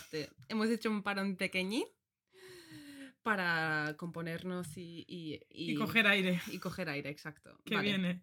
Que se vienen Pues- las curvas. Yo te voy a hablar de ovnis en Estados Unidos, que claro, no es parecido a España que puedes decir, pues en España hay esto y esto. Mm. vale. Hay mm, muchas cosas, eso sí que obviamente creo que lo sabemos todos. Sí. Empecemos por aclarar otra vez que ovni signifi- eh, significa objeto volador no identificado y UFO significa Unidentified Flying Object. No significa alien, significa algo que está en el aire que tú no sabes identificar. ¿Vale? ¿Todos estamos de acuerdo? Vale. Es que no quiero que... eh, No, Por no- eso antes cuando he dicho no son aliens. Exacto. En plan, he mencionado la palabra alien o humanoide. Vale, pues, vale. Empecemos con un poco de estadísticas de Estados Unidos en general, porque, a ver, todos tenemos la imagen de, pues, joder, todos vimos cómo asaltaron al Área 51 o cómo querían hacerlo, era un meme, no lo hicieron, pero hay mucha cultura, ¿no? Me encanta que cuando investigamos el mismo tema es cuanto más cuenta me doy de que investigamos súper diferente. Súper distinto, tía, súper distinto. En plan, Sí, súper. sí, vale, mucho, Me vale. encanta. Pues, un 17% de estadounidenses dicen que han visto un ovni. Joder. Un 37, un, perdón, un 33% piensan que los aliens han llegado a visitar a la Tierra. Y un 60% de ellos piensan que el gobierno está escondiendo muchas cosas que tienen que ver con aliens y UFOs. ¿Vale? Vale. Eso es un 60%. Más de la mitad del país piensa que el gobierno está mintiendo. ¿Por qué no me extraña? No, sé. no, o sea, No Estados. Unidos con lo transparente que ha sido Ay, siempre. claro. Si todo sabe quién se cargó a Kennedy y todas Ay, estas cosas, claro. Se sabe Sí, todo. ¿para qué vamos a hacer un podcast de esto? No, Sí, esto- sí, el lo capítulo ya se ha acabado, Ya, chicos. es que ya está. Vale. Eh, ah, volviendo un poco al al tema que estabas hablando tú antes, eh, que por qué hay tanto fanatismo en el mundo por los aliens y todo, y sí que es verdad que empieza todo en Estados Unidos. En plan, mm, sí. La parte contemporánea, en plan, que es la más boom. Pero eh, lo que lo instigó también en Estados Unidos fue que resulta que en los años 40, durante y después de la Segunda Guerra Mundial, ¿vale? Eh. Esto fue cuando la idea de los ovnis realmente dis- se disparó y empezó a ser un fenómeno porque durante la guerra todos los lados involucrados dijeron que habían visto objetos que rojos, ¿vale? Luces rojas que volaban súper rapidísimo siguiendo, persiguiendo a sus aviones y todos pensaban que era un arma nuevo del otro lado. Entonces nadie se quejó y los llamaban Foo Fighters, Anda. que de ahí sacan el nombre del grupo, del grupo de Foo Fighters, se llama así por eso. Tía, pero es un poco la descripción que he hecho yo del último caso. Efectivamente, Uh. efectivamente. Nunca hubo ninguna explicación y tampoco se investigó porque todo el mundo decía, los, los estadounidenses decían, ay, son estos, en plan, no es esto. Es tecnología". Rusia, Rusia, es. Estados Unidos. pues, Efectivamente, vale. Y claro, poco después de la guerra que pasó en 1947, Roswell. Roswell. Todo vuelve a Roswell. O sea, esto es el incidente que enciende, básicamente enciende la chispa conspiranoica que tenemos en Estados Unidos de mucha gente, ¿vale? Sí, sí, el pistoletazo de salida. Exacto. Y no es solo por lo que pasó, sino porque, si os acordáis, era el capítulo 6, lo tengo apuntado aquí, sabréis que Roswell fue básicamente un ovni que impactó contra la Tierra al, al lado de una granja en 1947 en Roswell y en un principio los periódicos publicaron que era un plato volador, luego dijeron que era un globo meteorológico y luego dijeron otra cosa y luego la admitieron en los 90, de verdad lo que era, que era lo del proyecto Mogul, vamos. La liaron un montón, mintieron un montón, el gobierno mintió un montón y esto la gente dijo, ¿por qué estáis mintiendo? Si Claro. no son aliens. en plan, y ahí empezó todo, en plan, la gente ya, boom. Es lo que hablábamos que a lo mejor en España no se ha encendido tanto porque siempre han ido de cara de no sabemos lo que es, ya os diremos algo. Exacto. En vez, en vez de decir, es esto, y luego cuando realmente sí que saben lo que es, decir, no, es que hemos mentido. Era esto. ¿Sabes? En plan, 40 "Lo años siento". después. vale, pues. Qué eh, pijo te ha salido eso. Lo siento. es que he estado viendo mucho Drag Race últimamente. Ya, estás un poco reinona tú. Sí. Así con la manita y Eh, todo. Sí, es que no me veis vosotras en casa, pero bueno. Eh, vale. Y claro, añádele a esto que en los años 50 empezaron eh, los rumores sobre el famoso Área 51. Venga. Vale. El Área 51, también conocido como Groom Lake o Homey Airport, el aeropuerto Vale. de Homey, eh, es un destacamento remoto de la base de la Fuerza Aérea de Nellis en el sur del estado de Nevada, Estados Unidos. Está en medio del desierto, ¿vale?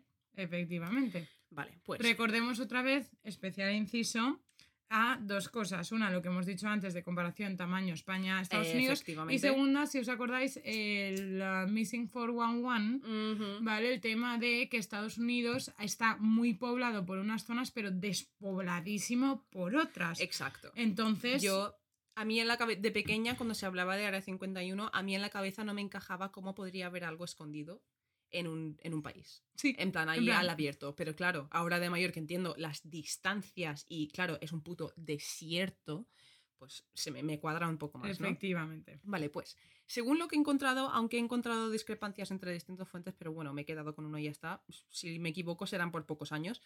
Eh, el Área 51 se construyó en el año 1955. Eso fue cuando se acabó de construir del todo, supuestamente, Ujú. en plan, para lo que era entonces. Pero no fue hasta el año 2013 que el gobierno estadounidense admitió que existía. Esto me pareció muy fuerte. Porque yo lo comparo por presidentes porque a veces se me, se me olvidan qué año tal. Claro, y pienso, es que fue con Obama. Claro, Que Obama es de hace dos días. el presidente que aprobó la construcción de Área 51 era Eisenhower, que cuando lo aprobó dijo, eh, hacer lo que os dé la puta gana. Y les dio permiso para todo. O sea, lo que os dé la puta gana, ¿vale? Claro.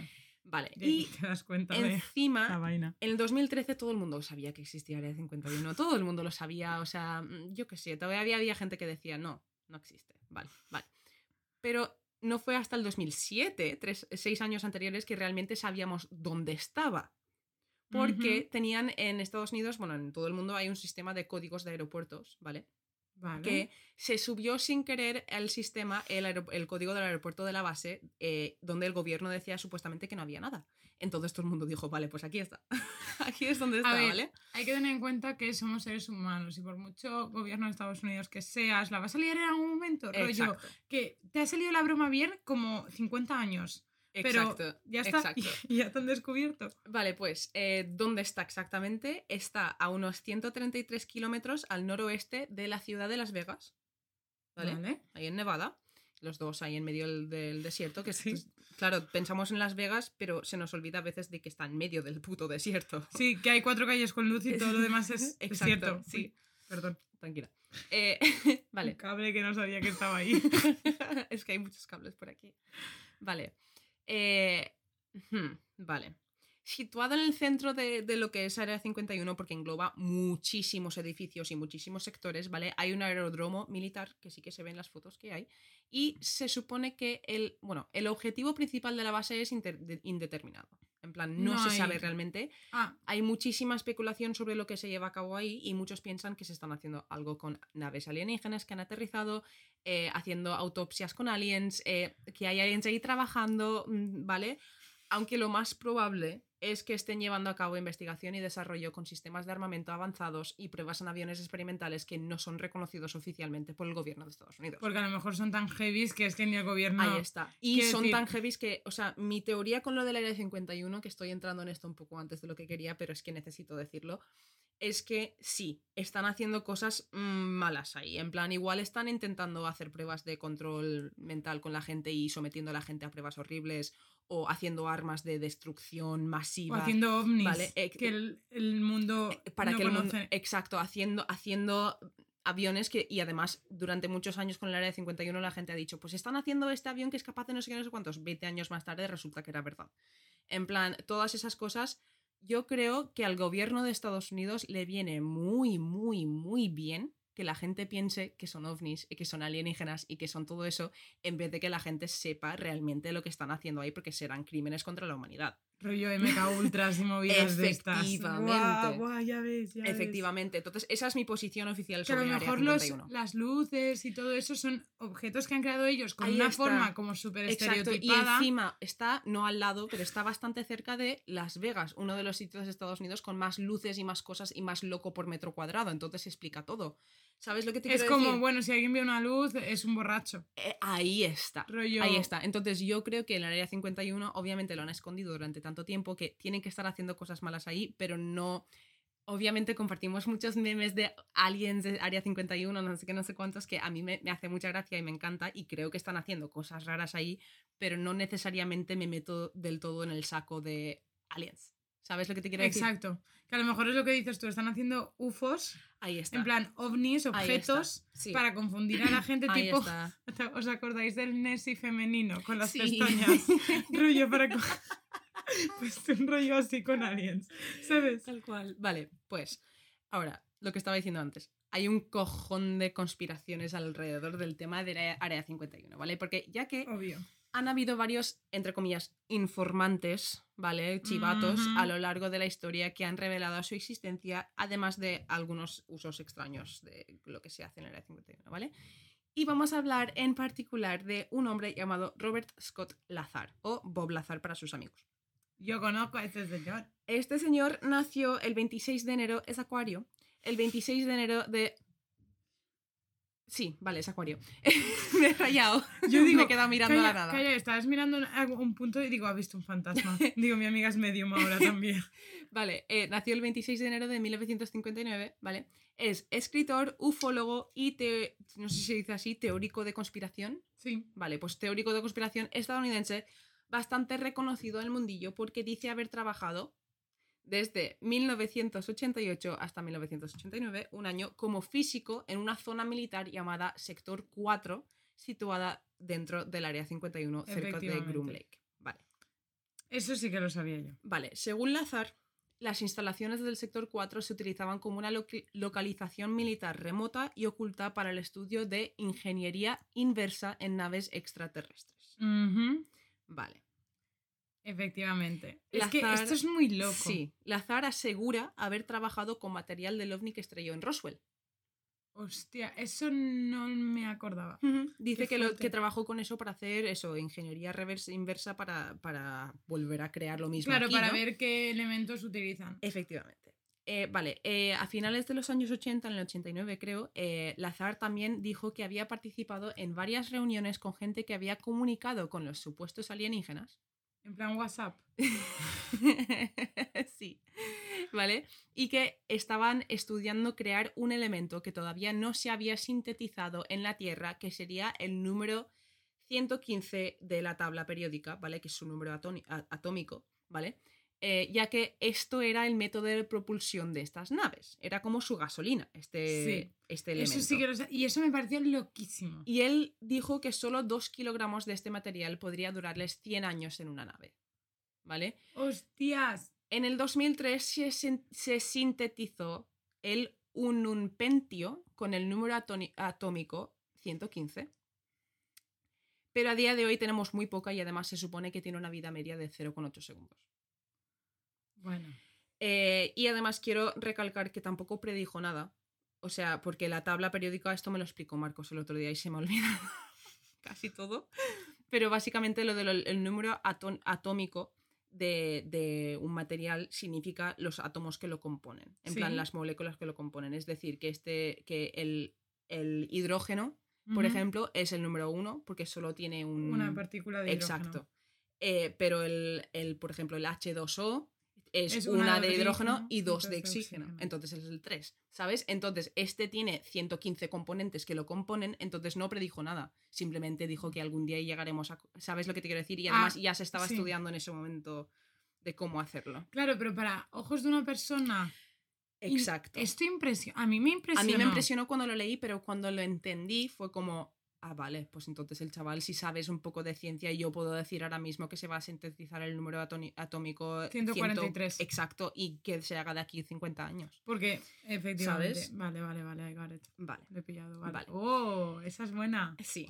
Y además Lazar también afirma que los seres extraterrestres eran hombres grises Sí. y provienen del sistema binario de estrellas llamado Zeta Reticuli. Zeta Reticuli, es que me suena tan a secta.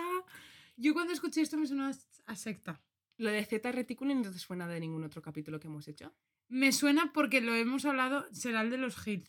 En, la- en el ¿Ves? capítulo de la erupción de los Hill, que pasó en los 60, antes de todo esto, o sea que Lazar igual lo sacó de ahí, eh, a, a Betty Hill se supone que le enseñan un mapa celeste de, de su, de la Tierra, de estos tal, y ella hizo un dibujo que luego, años después, se descubriría que el dibujo que había hecho concordaba bastante con este sistema binario de estrellas, Zeta Reticuli. Efectivamente. Vale, interesante, está todo ligado.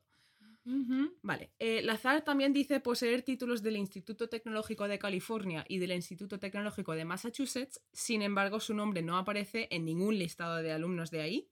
Eh, y ni siquiera eh, no, los anuarios de su época no tienen imágenes, no tienen ninguna referencia a él. eh, los profesores no se acuerdan de él, él no se acuerda de sus profesores. Si le preguntas sobre su experiencia en la universidad, te dice, pues me acuerdo de muy poco, la verdad. Oye, puede pasar. Depende de lo que estés haciendo en esa época, ¿eh? Claro. Y Lazar dice que esto es el resultado del borrado de su identidad por parte del gobierno. Claro, que para la gente que ya es un poquito conspiranoica y añadimos que Estados Unidos siempre tiene un montón de secretos, La gente como va que- a apoyar a este tío, diga o haga lo que diga, porque si tú sales y dices, el gobierno está mintiendo, ya vas a tener a millones de personas diciendo, ¡Sí! ¡El gobierno miente! Es como el meme, tío. En plan, ¡Sí! ¡El gobierno miente! ¿Sabes? el de los muñequitos que es uno y tres, ¿no? Sí, sí. O sea, mm, vale. Tal cual. Y es que Un dato importante para acabar de hablar un poco de este tío que hizo el boom del Área 51 un poco más grande y todo esto, ¿vale? efectivamente. En 1990 Lazar fue eh, detenido por ayudar a instigar una red de prostitución y eh, se redujo a delito grave de proxenetismo, proxenetismo que tú me has explicado lo que era, que es básicamente a- ayuda- chulo. eh, exacto, el chulo, el pimp en inglés. Eh, es que en mis apuntes originalmente ponía, ¿era un pimp? en plan, bueno, eh, porque él tenía dos, eh, ¿cómo se dice? Brothel, dos, dos Ah, edificios de sí, prostitución. dos eh, mm, burdeles, burdeles. dos burdeles. Tenía dos burdeles, uno de los cuales era legal, uno de los cuales tenía toda su documentación y el otro no era legal, por alguna razón. En plan, y le denunciaron por el otro, eh, se declaró culpable y se le ordenó hacer 150 horas de servicio comunitario y mantenerse alejado de los burdeles y someterse a psicoterapia. Vale. Este hombre sigue por ahí eh, yendo a conferencias y haciendo sus Sí, cosas y afirmando lo que afirma. Vale. Vale. Vale, pasando ya a Antes algo... de pasar, yo te quiero preguntar una cosa. Dime. Bueno, porque ya que estamos Sí, aquí. exacto. bueno, No, no, este capítulo ya, chicos. Ya, eh, ya lo damos por perdido. Preparaos, os lo escucháis a trozos porque va a ser largo. Te iba a decir yo, tú, este tío, te lo crees porque, a ver, yo tengo que decir que yo me acuerdo que hubo un verano que cuando me ponía a planchar en casa, eh, me ponía un montón de documentales. Sí, él ¿vale? tiene un Y, documental también. Efectivamente, y tiene un documental, ¿vale? No, tiene dos. Uno sobre el Área 51, que él sale de incógnito, Sí. rollo am, anónimo, Sí, y después sale, que eso ya me pareció peculiar, que la primera salga de anónimo y después, ¿sabes? sí. Porque si lo mientes, mientes y ya está, eres Ya. un random. a ver, Pero si sí te es ocultas verdad, de primeras, claro, yo llegué a pensar, hay no- algunas pruebas que, que indican que él sí que. Porque él ahora mismo tiene su propio laboratorio y vende suministros químicos. En plan, que tiene conocimiento tiene de... conocimientos, ¿vale? Y sí que hay indicios que dicen que él trabajó en algún tipo de empresa que sí que tenía algo que ver con llevar encargos y hacer cosas para la Área 51, ¿vale? Y sí que es verdad, tiene un canal de YouTube este hombre. eh, y sí que es verdad que en su canal de YouTube, por ejemplo, ha sacado pantallazos de lo que parecen ser cámaras de seguridad de dentro del Área 51 y expertos que lo han mirado dicen que no es Photoshop, que sí que es un, un instalamiento militar que se nota por cómo está hecho y que además es uno que no tienen constancia de qué es. Entonces, hay, hay, Ujú. él asegura tener fotos de dentro. Entonces, que él haya entrado y haya tenido algún tipo de trabajo relacionado con eso, puede ser, oye, ¿sabes? Y que el gobierno haya intentado de- decreditarlo, también puede ser, oye. Pero em, tienes una red de prostitutas, te han denunciado por eso, has dicho cosas como si fueses un profeta que cualquier persona podría intentar Que, decir. claro, por eso te digo que una historia con buena música de fondo. Ay, esa frase me gusta. Esa frase me gusta mucho. O sea, una buena historia. Una historia Sí. puede ser real o no. sí, Me explico. sí. Una buena historia con música de fondo queda muy bien. Exacto. ¿Sabes? Es- Porque yo es recuerdo ver ese documental. A ver, que yo estaba planchando, ¿sabes? No estaba ahí Sí. como super focus. Pero yo vi ese documental y dije, LOL, Sí. rollo. Sí. Claro, porque encima te habla, cuando en el documental es muy largo y te habla de componentes químicos un poco más a fondo, supuestamente, de lo que hacía ahí. Sí. Entonces es como, yo, a ver, este al menos ha hecho bachillerato de ciencias, rollo, al menos Sí. para saber dónde encontrar esa información, porque yo, si me quiero montar esta paranoia, yo no sería capaz de memorizarlo todo, porque tendría que entenderlo primero para que me saliese, ¿sabes? O sea, por eso te digo que una buena historia con música de fondo se Es que vende es muy eso. bien. Es que es eso. Yo creo que habrá visto una oportunidad y lo ha cogido. que haya visto cosas extrañas y por eso quiera añadirle y adornarlo un poco más para que la gente Yo le escuche, no lo dudo. Yo pensé porque el gobierno de Estados Unidos no es el típico de solo coja gente con títulos, porque el gobierno de Estados Unidos ha tenido a hackers malos que han ido en contra Exacto. trabajando para ellos, Sí. porque ¿Sabes que para ser hacker para la FBI tienes que pasar una prueba de drogas y no puedes haber fuma- cons- consumido marihuana ni nada de eso? Y vi un, mi- un meme en el internet el otro día en plan de, pues no vais a encontrar ningún puto hacker. En plan, porque es- ¿sabes lo que te quiere Sí. decir? En plan, porque joder, es legal en muchos sitios, no entiendo por qué, ¿sabes lo que te quiere decir? Pero como a nivel federal no lo es. Claro, Hmm. tiene, tiene Sí, sentido. es- es- no, no es sé, algo de sí, todo el país. Pero me parece interesante por lo que dices tú, que emplean a hackers, a gente que no tiene... claro, entonces mm, yo lo que pensé es que este tío pilotaría muchísimo de, de química, de Sí. movidas de estas, tendría sin tener títulos y a lo mejor él se lo ha puesto como para decir, no soy un loco, entiendo de esto, ¿sabes? Exacto, efectivamente. Y lo hayan empleado para otras cosas. Sí, es, es interesante el- su vida y sus cosas, pero también tiene cosas muy cuestionables como con todo, con todo. Efectivamente. Y claro, si una persona que se piensa y de verdad se cree todas esas cosas hace un documental, pues en el documental no te va a contar el otro lado. En el documental nunca te va a contar el otro lado. Efectivamente. Vale, pues pasamos al siguiente, a la siguiente cosa que tengo aquí, que es algo que pasa, Siguiente bloque. pasa como en, en, ¿cómo decirlo?, en paralelo a la construcción, al empiezo del Área 51 y justo después de Roswell, que es el proyecto Blue Book. Que esto lo he mencionado yo antes y no tengo ni puta idea porque así a priori me suena de vídeos de YouTube, pero no te podría decir nada. Vale, pues Venga. el proyecto cuéntame. Libro Azul o Blue Book, ¿vale? Fue una serie de estudios sobre ovnis por parte de la Fuerza Aérea de Estados Unidos, la USAF, United States Air Force, eh, y fue el segundo estudio de este tipo, ¿vale? Porque se, hicieron, se hizo uno antes que no se desclasificó bien del nunca del todo y tampoco, como es un estudio más viejo y tantas cosas, no lo he incluido, así que voy a empezar a partir de aquí. Vale. Vale. Eh, comenzó en 1952 y estuvo as- activo hasta diciembre de 1969. ¿Vale? Bueno. El verano del amor. Eh, el objetivo del proyecto Blue Book o Libro Azul era determinar si los ovnis eran una amenaza potencial para la seguridad nacional. No tenía nada que ver con aliens, ¿vale? Se recogieron, se analizaron y se archivaron miles de informes ovni. eh, de hecho, se recogieron 12.618 informes, para ser exactos. Y al final se concluyó que la mayoría eran malinterpretaciones de fenómenos naturales, o sea, nubes, estrellas, etc., aviones convencionales, o, eh, o sea, vamos, o cosas que simplemente la gente lo confundías, en plan, habías visto un pájaro, ¿sabes lo que te quiero decir? Lo que has dicho tú hablábamos antes. antes. Unos cuantos fueron considerados fraudes y luego 701 casos, eh, aproximadamente el 6% de todo, fueron clasificados como inexplicables. Lo que decimos antes. No necesariamente que algo sea inexplicable significa que sea un alien, simplemente no No pudieron... tienen la información necesaria para resolverlo. Ahí está. Y ya está. Vale. El primer jefe del proyecto fue el capitán Edward J. Ruppelt, ¿vale?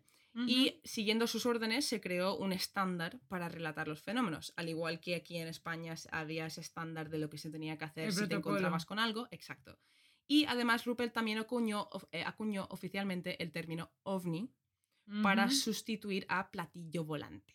Efectivamente. ¿Vale? De hecho, eso yo lo he leído y sabía que lo ibas a contar tú y por eso no. Sí, porque él decía, a ver, nos, en plan, con decir platillo volante ya estamos hablando de aliens. Esto es un objeto volador no identificado, así que vamos a llamarlo así. Vale. Eh, también Hostia, trabajaron... ves, es que platillo volante es, Es que, tío, o sea... súper estereotipado. Eh, trabajaron también con el astrónomo J. Allen Hynek, que era el consultor científico del proyecto, ¿vale? Y eh, él trabajó para el proyecto hasta su fin y creó el concepto de hoy, el, el concepto que hoy se conoce como encuentro cercano. Él creó esa escala de encuentro del primer tipo, el encuentro del segundo tipo, todo, todo eso, ¿vale? Y era un gran escéptico cuando comenzó, pero dijo que su esceptici- escepticismo se suavizó durante la investigación después del análisis de unos informes de ovni que parecían inexplicables. Vale. Eh, cuando acabó el proyecto Libro Azul, porque dijeron, a ver, es que seguimos metiendo dinero en esto y no sacamos, no sacamos nada, ¿vale? Eh, tuvieron como cuatro conclusiones, ¿vale? Y dijeron que eh, las, observaciones de ovnis fueron generadas debido a, uno, histeria de masas, porque tenemos lo de Orwell, eh, tenemos la... eh, básicamente una persona lo dice, el, el periódico lo publica y todo el puto mundo se vuelve loco, ¿vale? Vale. Y todo el mundo empieza a ver cosas que tal. Que es el debate que hemos tenido tú y yo muchas veces de si existieran los ovnis, ¿te gustaría que saliese Ahí eh, está. Tito Pedro Ahí Sánchez está. diciendo, oye, Tal cual. mira, my friend... Un poco. Vale. Eh, si alguien escuchando esto ha entendido lo de Bogos Vinted, que me escriba. Eh, vale, también dijeron que eran individuos que inventaban causas fraudulentos para buscar publicidad, lo típico. Personas con psicopatologías que no estaban bien de la cabeza. eh, mala interpretación de objetos convencionales como pájaros, aviones, Júpiter, etcétera, ¿vale? Vale. Y luego. Pájaros, aviones, Júpiter. Luego voy a hacer como un. Voy a intentar hacerlo breve, pero luego haré un listado de, de casos a lo largo de, de la historia de Estados Unidos y algunos podré contaros la declaración oficial que hicieron con el proyecto Libro Azul. Vale. Vale. Luego, el segundo programa eh, que se hizo también de este tipo después de haber acabado ese fue el programa de identificación de amenazas avanzadas en el espacio aéreo, también, perdón, también conocido como ATIP. ¿Vale? Vale. Vale. Uh, Este programa básicamente era un programa para estudiar ovnis y fenómenos aéreos anómalos, ¿vale? Que es anómalos, perdón. Eh, que es como ahora mismo Estados Unidos está intentando quitar el UFO, el ovni, ¿vale? Lo que Ruppelt instigó y está intentando llamarlos eh, fenómenos aéreos anómalo- anómalos, me cuesta decirlo. Porque el objeto volador no identificado implica objeto, pero podría ser un fenómeno meteorológico, podría ser otra cosa, entonces quieren llamarlo fenómenos, en plan, para intentar distanciarlo todavía más de lo del alien, ¿vale? Vale. Vale, eh, la ¿Tú crees que existencia... funcionará? No. La Vale. existencia de este documento se hizo público en diciembre del 2017, ¿vale? Ujú. Donde revelaron que eh, se les habían concedido fondos de do- 22 millones de dólares entre 2007 y 2012, ¿vale? Es que eso es lo que se necesita, tío. Sí. Investigación. Efectivamente. Vale, pues uno de los involucrados en este caso es un hombre llamado Luis Elizondo, ¿vale? Que si algunos habéis visto, eh, hace un, dos o tres meses sacaron una entrevista de 60 minutos de la CNN de Estados Unidos eh, y este hombre sale y habla de los vídeos en directo y todo esto, ¿vale? Elizondo estuvo en la mili estadounidense, ¿vale? Estuvo durante 20 años llevando a cabo operaciones militares en Afganistán, Sudamérica y en Guantánamo, ¿vale? Hostias. Sí. Estuvo trabajando para la oficina de el subsecretario de Defensa para la Inteligencia del Pentágono, ¿vale? Desde el 2008 hasta el 2017. Y él dice que durante ese tiempo fue el líder del proyecto ATIP. Tía. Aunque, según el, Pentágono, este proyecto se acabó en el 2012. Y Elizondo dice que no acabó, sino que se les acabó el dinero, pero que él quería seguir investigando por la importancia que le veía hasta que en 2017 se hartó y lo dejó totalmente. Vale. Pero tía, ¿no te pasa que cada vez que escuchas Pentágono, a la 51, la siguiente palabra es conspiración? Sí, sí, Es que el totalmente. Pentágono era como... ah, Pero sí, sí, tal como la palabra ectoplasma. Efectivamente, sí, ectoplasma. ah, vale. Bueno, pues Tienes que hablar un día del Pentágono y conspiraciones del Pentágono, Sí. por favor. sí. Vale, pues he visto entrevistas con este hombre, ¿vale? Y en ningún momento habla de aliens. No menciona aliens, ¿vale? Es un hombre que parece tener bastante control de la lógica y uso de la, la razón, vamos. eh, y explica que hay vídeos e imágenes de cosas que no se sabe qué son, por lo tanto podrían ser un riesgo de seguridad importante para el país, ¿vale? Y que cada vídeo que se obtenía durante este proyecto, eh, o sea, lo analizaban en principio a fondo para discernir qué era quién lo había creado, cómo funcionaba, pero que la meta final no eran aliens. Era discernir cómo funcionaba este objeto y quién lo había creado, ¿vale? Vale. Vale. Eh, dice que se han visto múltiples objetos que van a velocidades más altas de las que el cuerpo humano puede soportar, lo que hablamos antes de si tú superas cierta velocidad te vas a desmayar por la presión atmosférica que está Claro. sintiendo tu cuerpo en ese momento. Y si vas a cierta altura, te vas a desmayar también si no tienes otra fuente de De oxígeno. hecho, necesitas pedir permiso para alcanzar ciertas Sí, velocidades. sí. vale. Porque ellos necesitan controlarte. Efectivamente. Vale, pues eh, también dice que han visto a cosas que no tienen ningún sistema de propulsión obvio y que cuando se analizan estas imágenes, lo primero que descartan son fallas en los radares, reflejos, Júpiter, ¿vale? En plan, descartan todo eso lo primero y así dicen, vale, esto es un reflejo, fuera, este fuera del estado, ¿vale? Claro. Eh, dice que algunas de las, de, algunos de los casos que han investigado sí que tienen explicaciones, pero que muchos otros no. Eh, y están investigando, básicamente estaban investigando varios ángulos como es tecnología nueva de China o de Rusia, es esto, es lo otro, pero que llegaba un momento en el cual que si no sabes lo que es y si tienes algo en tu país que está entrando en tu espacio aéreo y no sabes lo que es, es problemático para el país. Y punto. Obviamente. En plan, sin ser aliens lo que o sea, sea. exacto. Es que a lo mejor son espía, espionaje, drones, Efectivamente. eh, Efectivamente. algún tipo de dron potente en el sentido de... Exacto. Vale, pues en la misma entrevista, ¿vale? Hablan con el teniente Ryan Graves, ¿vale? Que es un expiloto de la Marina, y habla de un fenómeno que él y su equipo vivieron en espacio aéreo restringido cerca de la playa de Virginia en Estados Unidos, ¿vale? Y ¿vale? esto ocurrió en el 2014. De hecho, hay un vídeo desclasificado por el Pentágono de esto en Internet y se puede ver y lo subiremos. Y resulta que capturaron imágenes de un objeto moviéndose a velocidades imposiblemente altas, ¿vale? En radar y en infrarrojo. Eh, y era algo, y esto era justo cuando cambiaron sus, sus cámaras y hicieron el upgrade, ¿vale? Y era algo que veían a diario durante un par de años, ¿vale? Tía, y no sabían qué era. Y hay fotos también sacadas en la misma zona de 2019 que son totalmente reales y confirmados por parte del Pentágono, del Departamento de Defensa. reales. Sí, de unos objetos en el cielo con formas parecidas a los objetos del vídeo desclasificado de 2014. ¡Anda! Efectivamente, sí, sí. ¡Qué far! Ujú. Eh, Graves dice que piensa que puede ser uno de tres cosas, ¿vale? Tecnología estadounidense clasificado que los pilotos no tienen por qué saber qué es. ¿vale? ¿Vale? Tecnología espía de algún otro país que no sabemos qué es. Vale. O algo de, entre comillas, otro mundo. Vale. Eso que dijo él, ¿vale?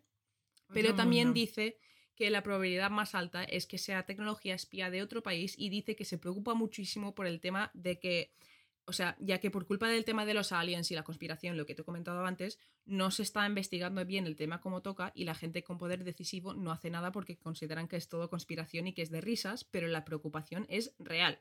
O sea, si estos objetos realmente son tecnologías de otros países o tecnologías espía o lo que sea, Tú- tienen un problema. Es lo que hablábamos antes, en plan, Fernando Cámara no se fue a perseguir al objeto por África porque no tienes potestad de, Exacto. de un avión militar Está- entrar está- ahí. Tienes O sea, algo un en avión tu sí, territorio. pero Tienes- no puedes... Exacto. Y además, es que.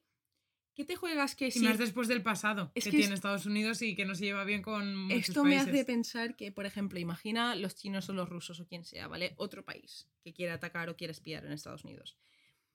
Crea un dron para espiar o lo que sea, en plan con tecnología super guays, y es un dron que parece un dron, y cogen y dicen, espérate, añádele, hazlo circular, que parezca un platillo.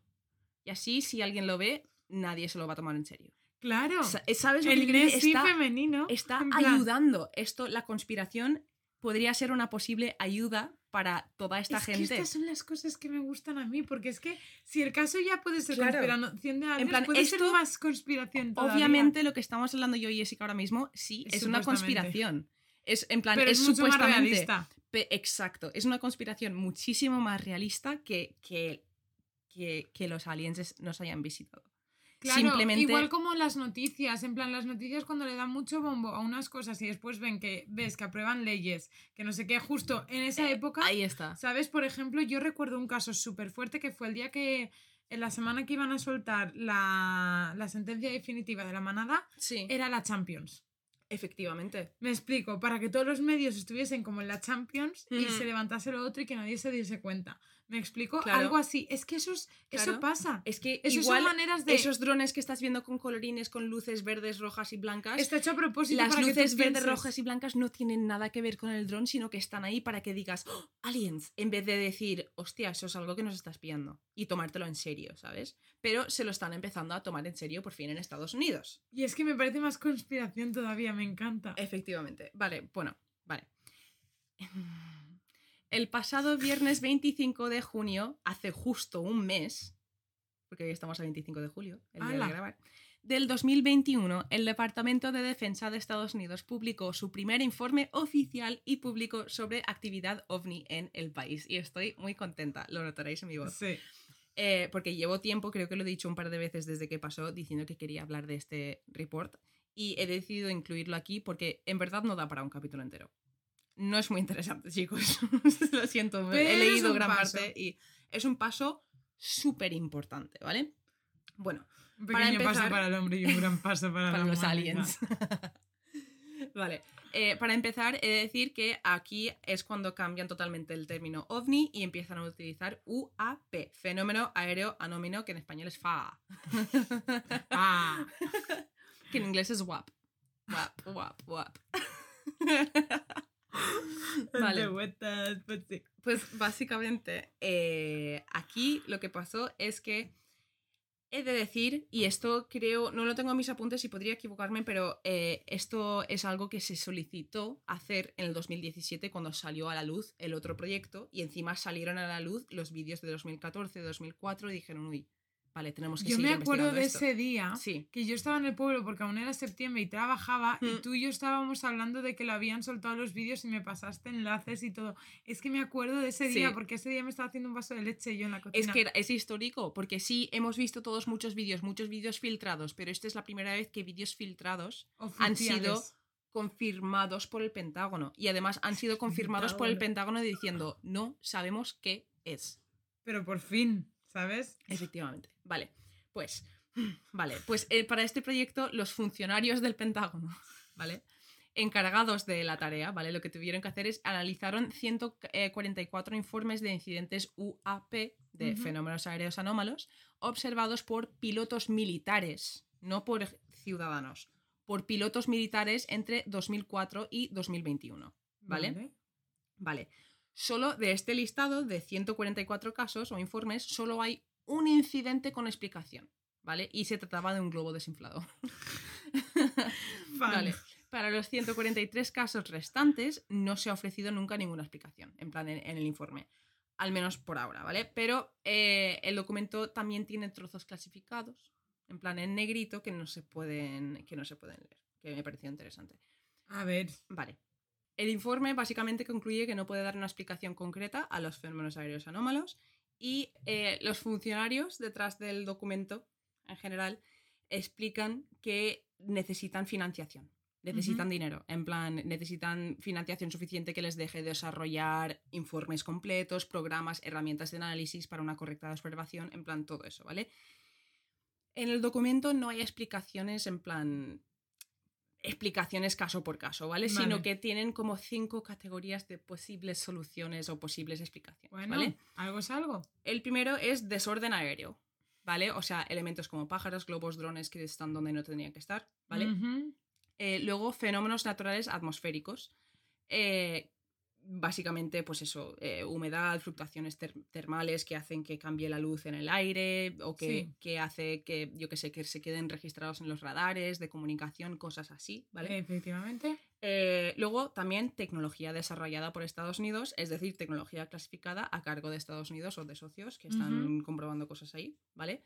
Eh, luego tenemos también tecnología desarrollada por rivales, o sea, China, mm, Rusia, todo esto, ¿vale? Que pueden ser aviones, dispositivos, drones, de espía, vamos. Eh, El informe también incluye entidades rivales no gubernamentales.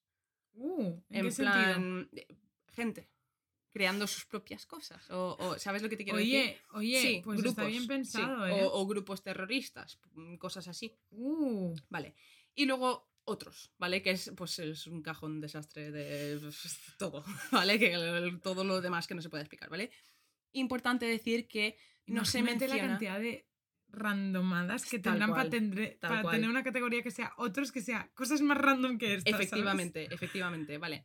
Y cabe, decir, cabe mencionar que no se menciona en ningún momento la vida extraterrestre. Ujú. en el informe, ¿vale? Eh, el gobierno de Estados Unidos se ha dado ahora un plazo de 90 días para explicarle al Congreso sus avances al respecto y para presentar una hoja de ruta técnica sobre la creación de una mejor tecnología. Vale. Vale, ¿Y por qué no se ha incluido algo de fuera? como que algo de fuera. O sea, ¿por qué crees que no se ha incluido la categoría de no alien, sino de algo que venga de fuera de la Tierra? Porque necesitan que la gente deje de hacer eso para que puedan Pero tener tú crees que ellos en, en privado sí Claro que que lo lo piensen, Claro, claro, claro que Lo lo, tendrán y no han compartido esa categoría. Efectivamente, Vale, vale. efectivamente. Porque digo, y qué raro, porque yo sé que ellos tendrían. Efectivamente. Además, el informe también pone que eh, el informe explica que otro motivo por el cual los datos recogidos son tan imprecisos es el estigma social que todavía rodea los ovnis. Exacto. Porque eh, hay, gente de, hay gente militar que ha visto cosas hace años y nunca lo dijo porque si tú lo decías eras el loco. Efectivamente. ¿Sabes? En plan, porque, porque automáticamente aliens. No, chicos. Tecnología. Cosas. no la sé. gente, la ten- gente ha creado poco- cosas muy fuertes. Ha creado una bomba nuclear. es que hay que tener un poco más fe en la, Humanidad. la, la inteligencia, creatividad y maldad de la humanidad para crear estas cosas. Eso puede estar asociado incluso a la religión, ¿eh? De tener a alguien de fuera Efectivamente. que tenga mejor tecnología que nosotros, como que esté más avanzado. Sí, y de hecho en un artículo que vi, la persona que lo escribió lo, lo como que relacionó las dos cosas, en plan de Con pues Dios. si no tienes religión, en plan la gente que deja de tener la humanidad siempre está buscando algo más allá de Sí, nosotros. Una en- explicación a preguntas. Ahí está, vale. Y llegados a este punto, ya estamos un poco al día con toda la evolución. Ahora quiero hacerte un listado, iba a decir breve, no creo que va a ser breve, listado de avistamientos ovnis de estas cosas en Estados Unidos. Venga, Vale. dale. Empezamos en 1896. Vale. Venga. Vale, no Ah, solo en Estados Unidos. Once upon a time, a few mistakes ago. no solo en Estados Unidos, ¿vale? Sino que eh, por todo el mundo en los 80 y los 90 del siglo XIX se estaban viendo, lo que dijiste tú, aeronaves. Por todo el puto mundo, ¿vale? Aeronaves. Y mucha gente, sí. Y mucha gente pensaba que era un invento nuevo. En plan, mucha gente llegó a pensar, esto es un invento nuevo que se ha hecho. Y que estaba a punto de salir hasta tal punto que incluso Tommy, Thomas Edison, ¿vale? Se vio obligado a decir en público que él no había inventado nada. o El sea, señor en su casa en plan, no me marees, ¿sabes? tal cual. Y nunca se pudo decir que eran, ¿vale? Hombre, Luego, 1897, en Aurora, Texas, que esto igual a mucha gente le suena porque es el incidente ovni de Aurora, Texas, vale. bastante grave, ¿vale? Eh, el incidente ovni de Aurora, vale, es una supuesta colisión ovni ocurrida el 17 de abril de 1897 en Aurora, Texas. Supuestamente se estrelló contra un molino de viento, el ovni, ¿vale? Eh, que era propiedad de la granja del juez J.S. Proctor. Vale. Y estaba ubicado al norte de la ciudad y luego cayó como en un pozo. En plan, estrelló y cayó en un pozo, ¿vale? Después del choque, la gente que acudió al lugar encontró restos de la nave y además el cadáver del piloto. Se encontró. Dicho cuerpo fue enterrado en una tumba en el cementerio local con una lápida anónima y además más, más tarde cuando la gente iría a investigarlo el cuerpo y la lápida no estaban. Pero la primera vez que se vio la lápida estaba hecho del mismo material que se supone que estaba hecho la nave que habían encontrado. Una cosa muy extraña. eh, esto lo quiero investigar un poco más a fondo porque nunca se llegó a decir que fue un engaño, pero tampoco nunca se llegó a decir que fue cierto. Uh. Claro. Claro, a lo mejor la gente pensaría, yo Sí. qué sé, volvemos a lo mismo. eh, en esa época el mundo no estaba tan globalizado. Quiero decirte que a lo mejor tampoco había tanta gente de otros países viviendo, ¿sabes? En plan, la mezcla de culturas Sí. y todo eso, que a lo mejor incluso pensaron, pues alguien de por ahí será así, Exacto. ¿sabes? Y ¿No hay descripción del supuesto piloto? No, Claro, pero también piensa 1897, la misma época que salieron todas esas historias de H.H. Holmes y su casa de tortura. Efectivamente. ¿Sabes? Vale. Eh, pasando ya, dando un salto bastante grande en el tiempo, bueno, bastante grande. 1941, ¿vale? Ujú. eh, en el cabo de Girardeu, en Missouri, Vale. eh, un ministro dio. Yo qué sé. Sí, sí, sí, sí. Vio un ovni, en plan, entre las estrellas, y supuestamente años más tarde lo contaría a su nieta. Y la gente se lo toma por. por, por- Vale. Pues, pues que sí, no sé, ¿sabes? En plan, es que hay, hay un cojón, hay tan, tantísimas cosas que, que, mm, he tenido que dejar fuera detalles. Este me pareció interesante.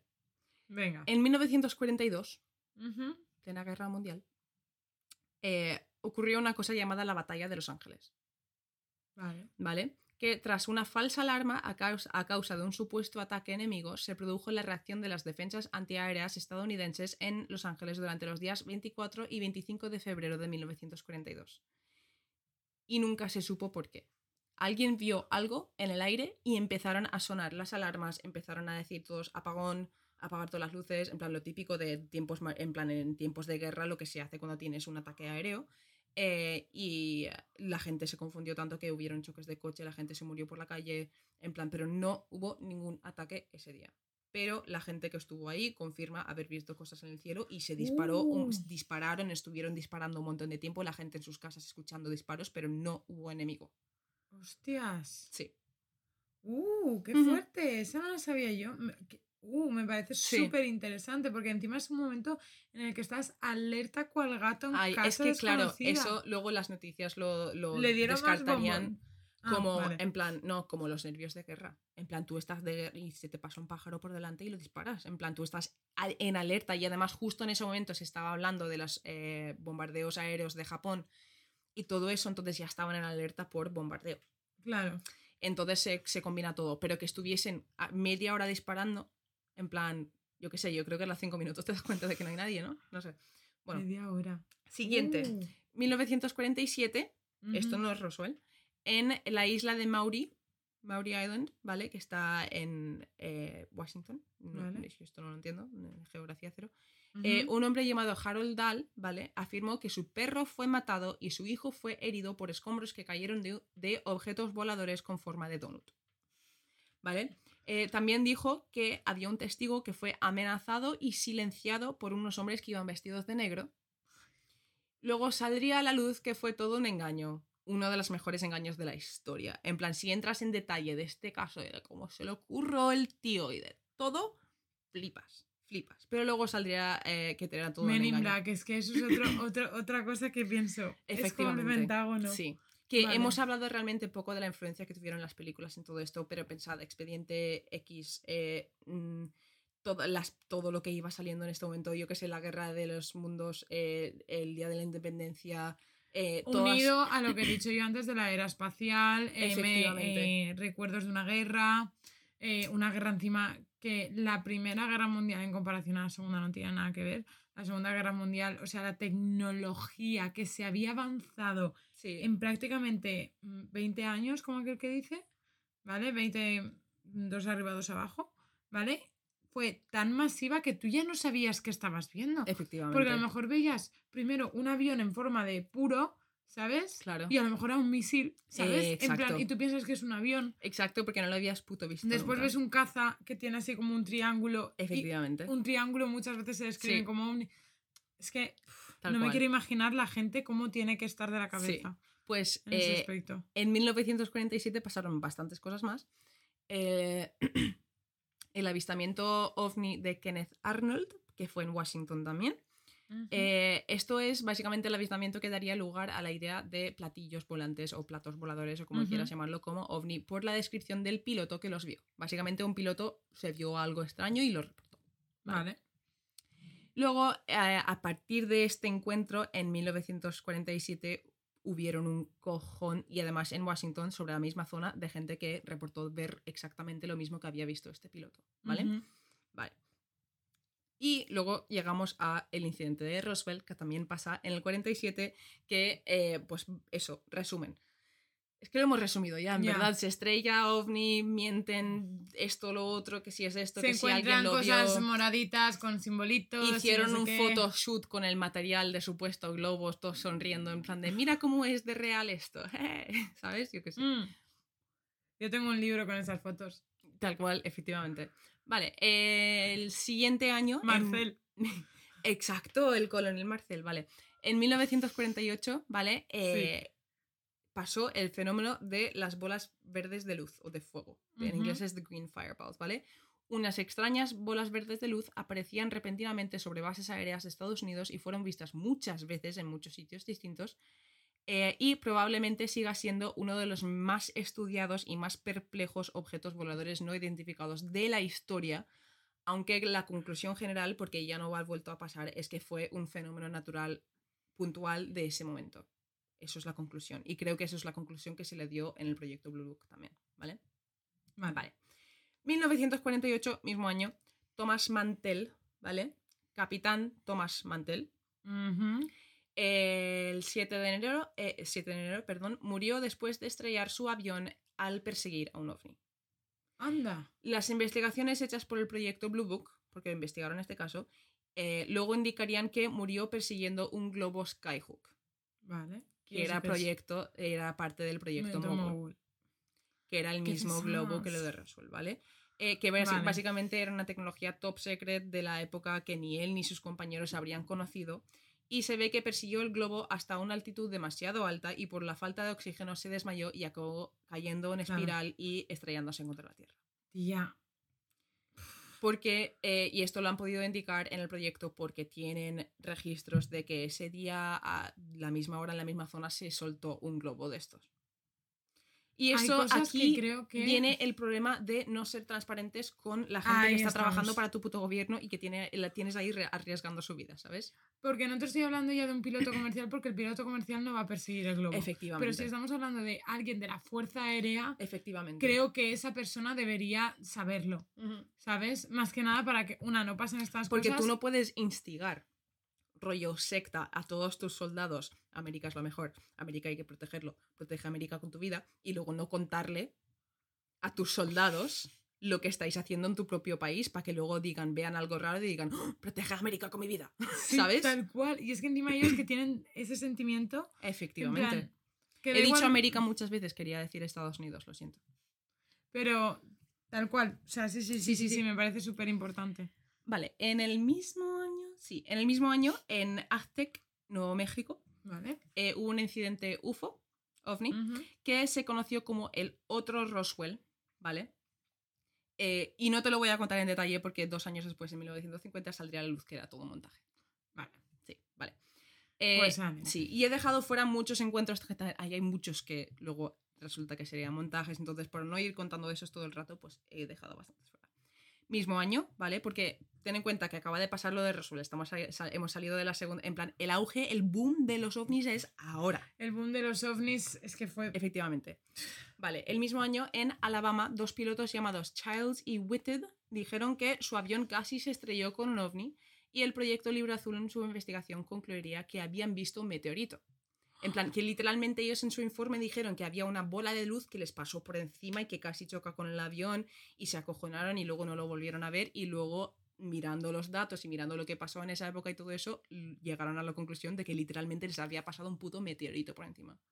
Oye, qué locura. Flipante. O sea, ¿ves lo guay que es investigar estas Efectivamente. cosas? En Efectivamente. plan, hay que poner dinero. Vale. Peter Sánchez. Este me gusta. En 1948, mismo año, ¿vale? Un piloto de las Fuerzas Aéreas vio un ovni y lo persiguió en su avión de caza durante 27 minutos, ¿vale? Eh, tuvieron un supuesto enfrentamiento, según el piloto que se llama Gorman, ¿vale? Que dice que el objeto era una bola de luz y que se movía demasiado rápido para él, ¿vale? Y esto en aquel entonces era imposible. En plan, él iba rápido, en plan, hacía velocidades que él no podía hacer. Y que hacía movimientos que parecía que sí que estaban regidos por las leyes naturales de la Tierra. Es decir, iba muy rápido, pero cuando hacía los giros para su mente de piloto, para su mente de piloto concordaba todo, solo que él estaba convencido de que, de que una persona humana no podría soportar los movimientos, porque él intentó imitar uno de los giros y se quedó inconsciente durante unos segundos. ¡Hola! Sí. Hostia, imagina. Por la velocidad. Uh. Entonces, el proyecto Libro Azul acabaría anunciando que había sido un globo meteorológico con luz que habían soltado en la zona. Bueno, ya Mm, estamos. Es que lo de los globos, sí. de verdad, me parece como la. la... Sí, es que yo quiero saber cuánta gente del proyecto. Libro Azul era la gente que ordenaba estas cosas. ¿Sabes lo que te quiero? En plan, la- no sé. Pero bueno, Porque no es público quien ha hecho eso. no. Mm. Vale. Y eh, tengo que enseñarte una foto para este siguiente. Uy, qué por. ASMR. ASMR, chicos. Vale. Esta foto la conocerás. Sí, of Es- course. esto es la foto de ovni más, más famoso de, de- de, vamos, de todo Del el mundo. Vale, que es básicamente una foto sacada en una granja, está en blanco y negro y es- se ve un- la forma de un platillo volador perfectamente en el aire, ¿vale? Vale. Vale, pues esto se llama eh, la fotografía de ovni McMinnville, ¿vale? Vale. Que es una granja cerca de un sitio llamado McMinnville en Oregón, ¿vale? Un, graje- un granjero tomó, tomó estas fotos, ¿vale? De lo que parece ser el típico ovni platillo volador, en plan está un poco de Tal cual. lado, lo típico, ¿vale? Y de hecho, esa imagen de los ovnis viene, en plan, la imagen de que tenemos en la- de viene de esa platillo foto. viene de esa foto, ¿vale? Al igual como la idea de Omni viene del vídeo falso de Roswell. Efectivamente. Pues esto pasó en el 1950. En el 2013, Dios. Expertos pudieron ver que realmente el objeto de la foto es un objeto pequeño colgando de las cuerdas telefónicas que hay en la foto, solo que no se ve la cuerda. Hicieron pruebas y resulta que el- este hombre tenía un Beetle, ¿vale? El- Su coche era un. Volkswagen Beetle y se ve que eh, los retrovisores de su coche ¿Sí? tenían forma de platillo. Y pudieron hacer una prueba para recrear la foto con un retrovisor de este coche y resulta que era todo un montaje. Tía, qué chasco. Sí. No me gusta. Yo quiero ovnis. Lo siento. Vale, siguiendo. Yo Eh, quiero. No, yo quiero el. No sabemos lo que es. Exacto. Eso, eso mola más. Vale, eh, el mismo año, 1950, Será eh, tenemos el incidente ovni de Mariana, ¿vale? Vale. El manager de un equipo de béisbol de Great Falls, Montana, que se llama Mariana, perdón, me he tirado un rod pequeñito, el monster, capturó en vídeo, Vale. que se ve el Uh. vídeo, dos bolas de luz moviéndose por el cielo, ¿vale? El vídeo ha sido investigado múltiples veces y nadie es capaz de decir realmente qué son, aunque en el proyecto Libro Azul, Blue Book, los descartan como dos aviones de la Fuerza Aérea que estaban en la zona, Vale. que tenían constancia de la fecha donde estaban y las horas y todo concordaba, ¿vale? Pero, y esto no lo tengo apuntado, eh, Mariana luego diría que vinieron, le registraron el vídeo, se lo llevaron para investigarlo y cuando le devolvieron el vídeo lo habían acortado y habían quitado los trozos donde más de cerca se veían los objetos. Mm, Sí. Me huele un poco raro aquí. Es que Estados Unidos, si tiene una frase, es no huele un poco raro aquí. Sí, efectivamente. Con todo. Sí. Y lo siguiente eh, pasa en 1955 y este caso lo voy a cubrir entero en otro capítulo porque es flipante, ¿vale? Vale. Y se llama el encuentro Kelly Hopkinsville, ¿vale? No me suena. En una granja cerca de Hopkinsville, en Kentucky, en Estados Unidos. eh, básicamente, una familia entera, eran cinco adultos y siete niños, o sea, una familia gigante, eh, que vivían en una granja, dicen ser atacados en su casa por criaturas pequeñas, ¿vale? Dicen que habían entre 12 y 14 criaturas y que estaban intentando entrar por las ventanas, pero que la familia se estaban defendiendo con armas porque tenían pistolas y rifles y de todo. Y durante esa madrugada fueron hasta el cuartel de la policía del pueblo, en plan todos en dos camionetas porque no cabían en uno, Claro. para entrar y decir, escúchame, nos están asaltando a la puta casa. Esto es un capítulo entero. Vale. Esto es un capítulo entero y lo voy a dejar ahí. Eres una. Ahora mismo en la intimidad te diría de todo, ¿eh? En plan, me has dejado con, ¡Ay, que sí! con todo el gustirrinín en la boca. Te jodes. Ah, Vale, en 1957 otro, ¿vale? En Leveland, Texas, eh, esto es un incidente en el cual muchísimas personas vieron a pelotas o como bolas de luz en el aire, ¿vale? Y todos los vehículos de la zona dejaron de funcionar. Y ufólogos dicen que es uno de los mejores casos de la historia de, para demostrar la existencia de, de ovnis. porque es muy complicado. Pero el gobierno dice que fue una tormenta eléctrica o un fenómeno llamado rayo globular o relámpago esférico. Esas cosas ya es como. El relámpago esférico existe. En Irlanda se han visto bastantes. Y es un fenómeno que no, ha no han podido explicar, pero se, es literalmente una bola de electricidad. Y pasan las tormentas. Y no se sabe cómo se llega a crear, no sé, pero sí que existen. Y es algo que la gente, en muchos cuentos de gente que ha visto fantasmas en forma de pelota flotando y tal, podría ser esto. Tía, qué locura. Es que a mí estas cosas es igual. ¿Tú te acuerdas cuando en la cuarentena? Esto no. Bueno, sí que tiene un poco que ver. Me acuerdo. Yo cogí mucha paranoia. Bueno, yo es que estaba mal de la cabeza, estaba malita en, en la cuarentena, pero cuando empezaron a salir los vídeos esos de los sonidos como trompetas, cual. las luces en el cielo, Sí. un montón de sitios, en Mm. plan, supuestamente, obviamente, ¿no? ¿Te acuerdas que era como Tal cual. tornado de aire movidas así como que eran fenómenos meteorológicos muy concretos Hmm. que a lo mejor de normal pasan, la gente confunde pues con el camión de la basura y tal, entonces como la gente normal está durmiendo porque a lo mejor pasan por la noche por Exacto. cierta condición que aún no se sabe, Exacto. ¿sabes? La gente no se da cuenta hasta que llegó la cuarentena, que la gente tiene insomnio y movidas así. Efectivamente. Eh, es una locura es eso, interesante la mente humana cuando tiene tiempo. Lo que hace. la meteorología. Vale. El siguiente encuentro que tengo es 1961, que esto ya es Betty y Barney Hill, la abducción de los Hill, que lo tenemos ya en otro capítulo, no me acuerdo del número ahora mismo. Eh, que básicamente es una pareja, un matrimonio que iban por ahí y supuestamente fueron abducidos por aliens y tienen un recuerdo, no tienen un recuerdo perfecto, sino que fueron a psicoterapia y en, en hipnosis sacaron los recuerdos, concuerdan bastante. No se sabe si es verdad o un caso de histeria colectiva. No se sabe, pero es un caso Hay interesante. una cosa de un mapa muy random. Tenéis que escuchar. Mira, algo que te voy a decir antes, claro, el mapa que supuestamente los aliens le enseñaron a Betty Hill, ella luego lo dibujó y unos años después una profesora que le gustaba mucho la astronomía eh, intentó averiguar dónde que, que había dibujado, lo averiguó y años después se publicaría un libro que se actualiza siempre de, de, básicamente de sistemas solares que te- conocemos por ahí, donde aparece este sistema solar que esta chica había buscado. Que es el que menciona Bob Lazar. Efectivamente. Bob Así Lazar dice que la- los aliens vienen del Z Reticuli, que está a 30 años luz de la Tierra, que no sé qué, no sé cuántos, y que viven muy felices ahí. Vale. Y beben té. Vale. a Ah, ver. esos son los unicornios, ¿no? Sí. Vale, en 1953, Ujú. Y esto es interesante, ¿vale?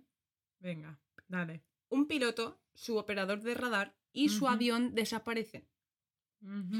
Estaban persiguiendo algo desconocido en el radar, ¿vale? Y los del control aéreo se lo estaban indicando desde tierra porque ellos arriba no lo estaban viendo bien en el radar. Y desde tierra le estaban diciendo, pues eh, ves hacia aquí, no sé cuántos grados hacia el norte y no sé qué, no sé cuántos, ¿vale? Uh. Y iban viendo, tú sabes cómo es un radar, básicamente son los, los puntitos Los estos que van apareciendo y salen Sí. pip, pip, vale. Pues desde tierra estaban viendo cómo se iban acercando los dos objetos, enfrentándose en plan de frente a frente, y eh, asumieron, o sea, los dos objetos se juntaron en el radar, ¿vale? Y asumieron que el piloto había pasado por arriba o por debajo, en plan lo Claro. típico, En plan, wow. pero película. el puntito que representaba el avión militar nunca volvió a aparecer. Y desaparecieron. Qué fuerte. Esto es una locura.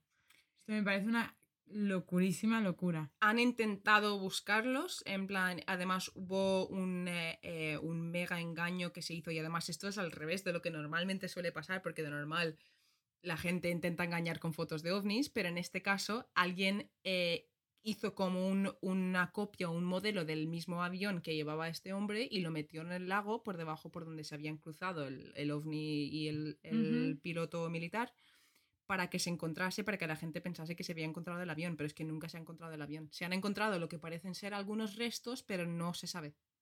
Qué fuerte. Esta Sí. me parece muy fuerte y esta no da para capítulo. Sí, yo creo que sí.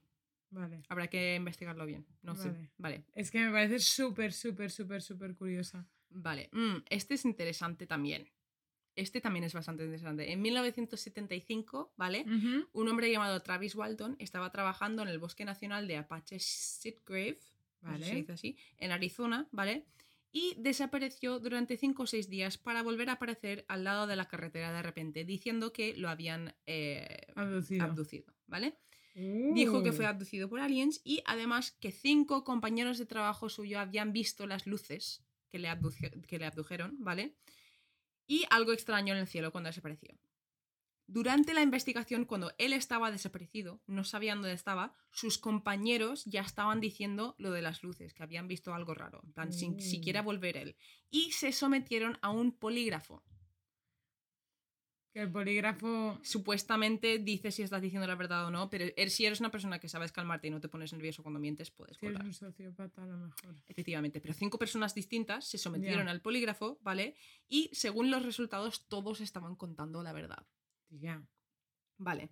Porque en- además, al principio de la investigación, la poli- las polici- los policías pensaban que los compañeros lo habían matado.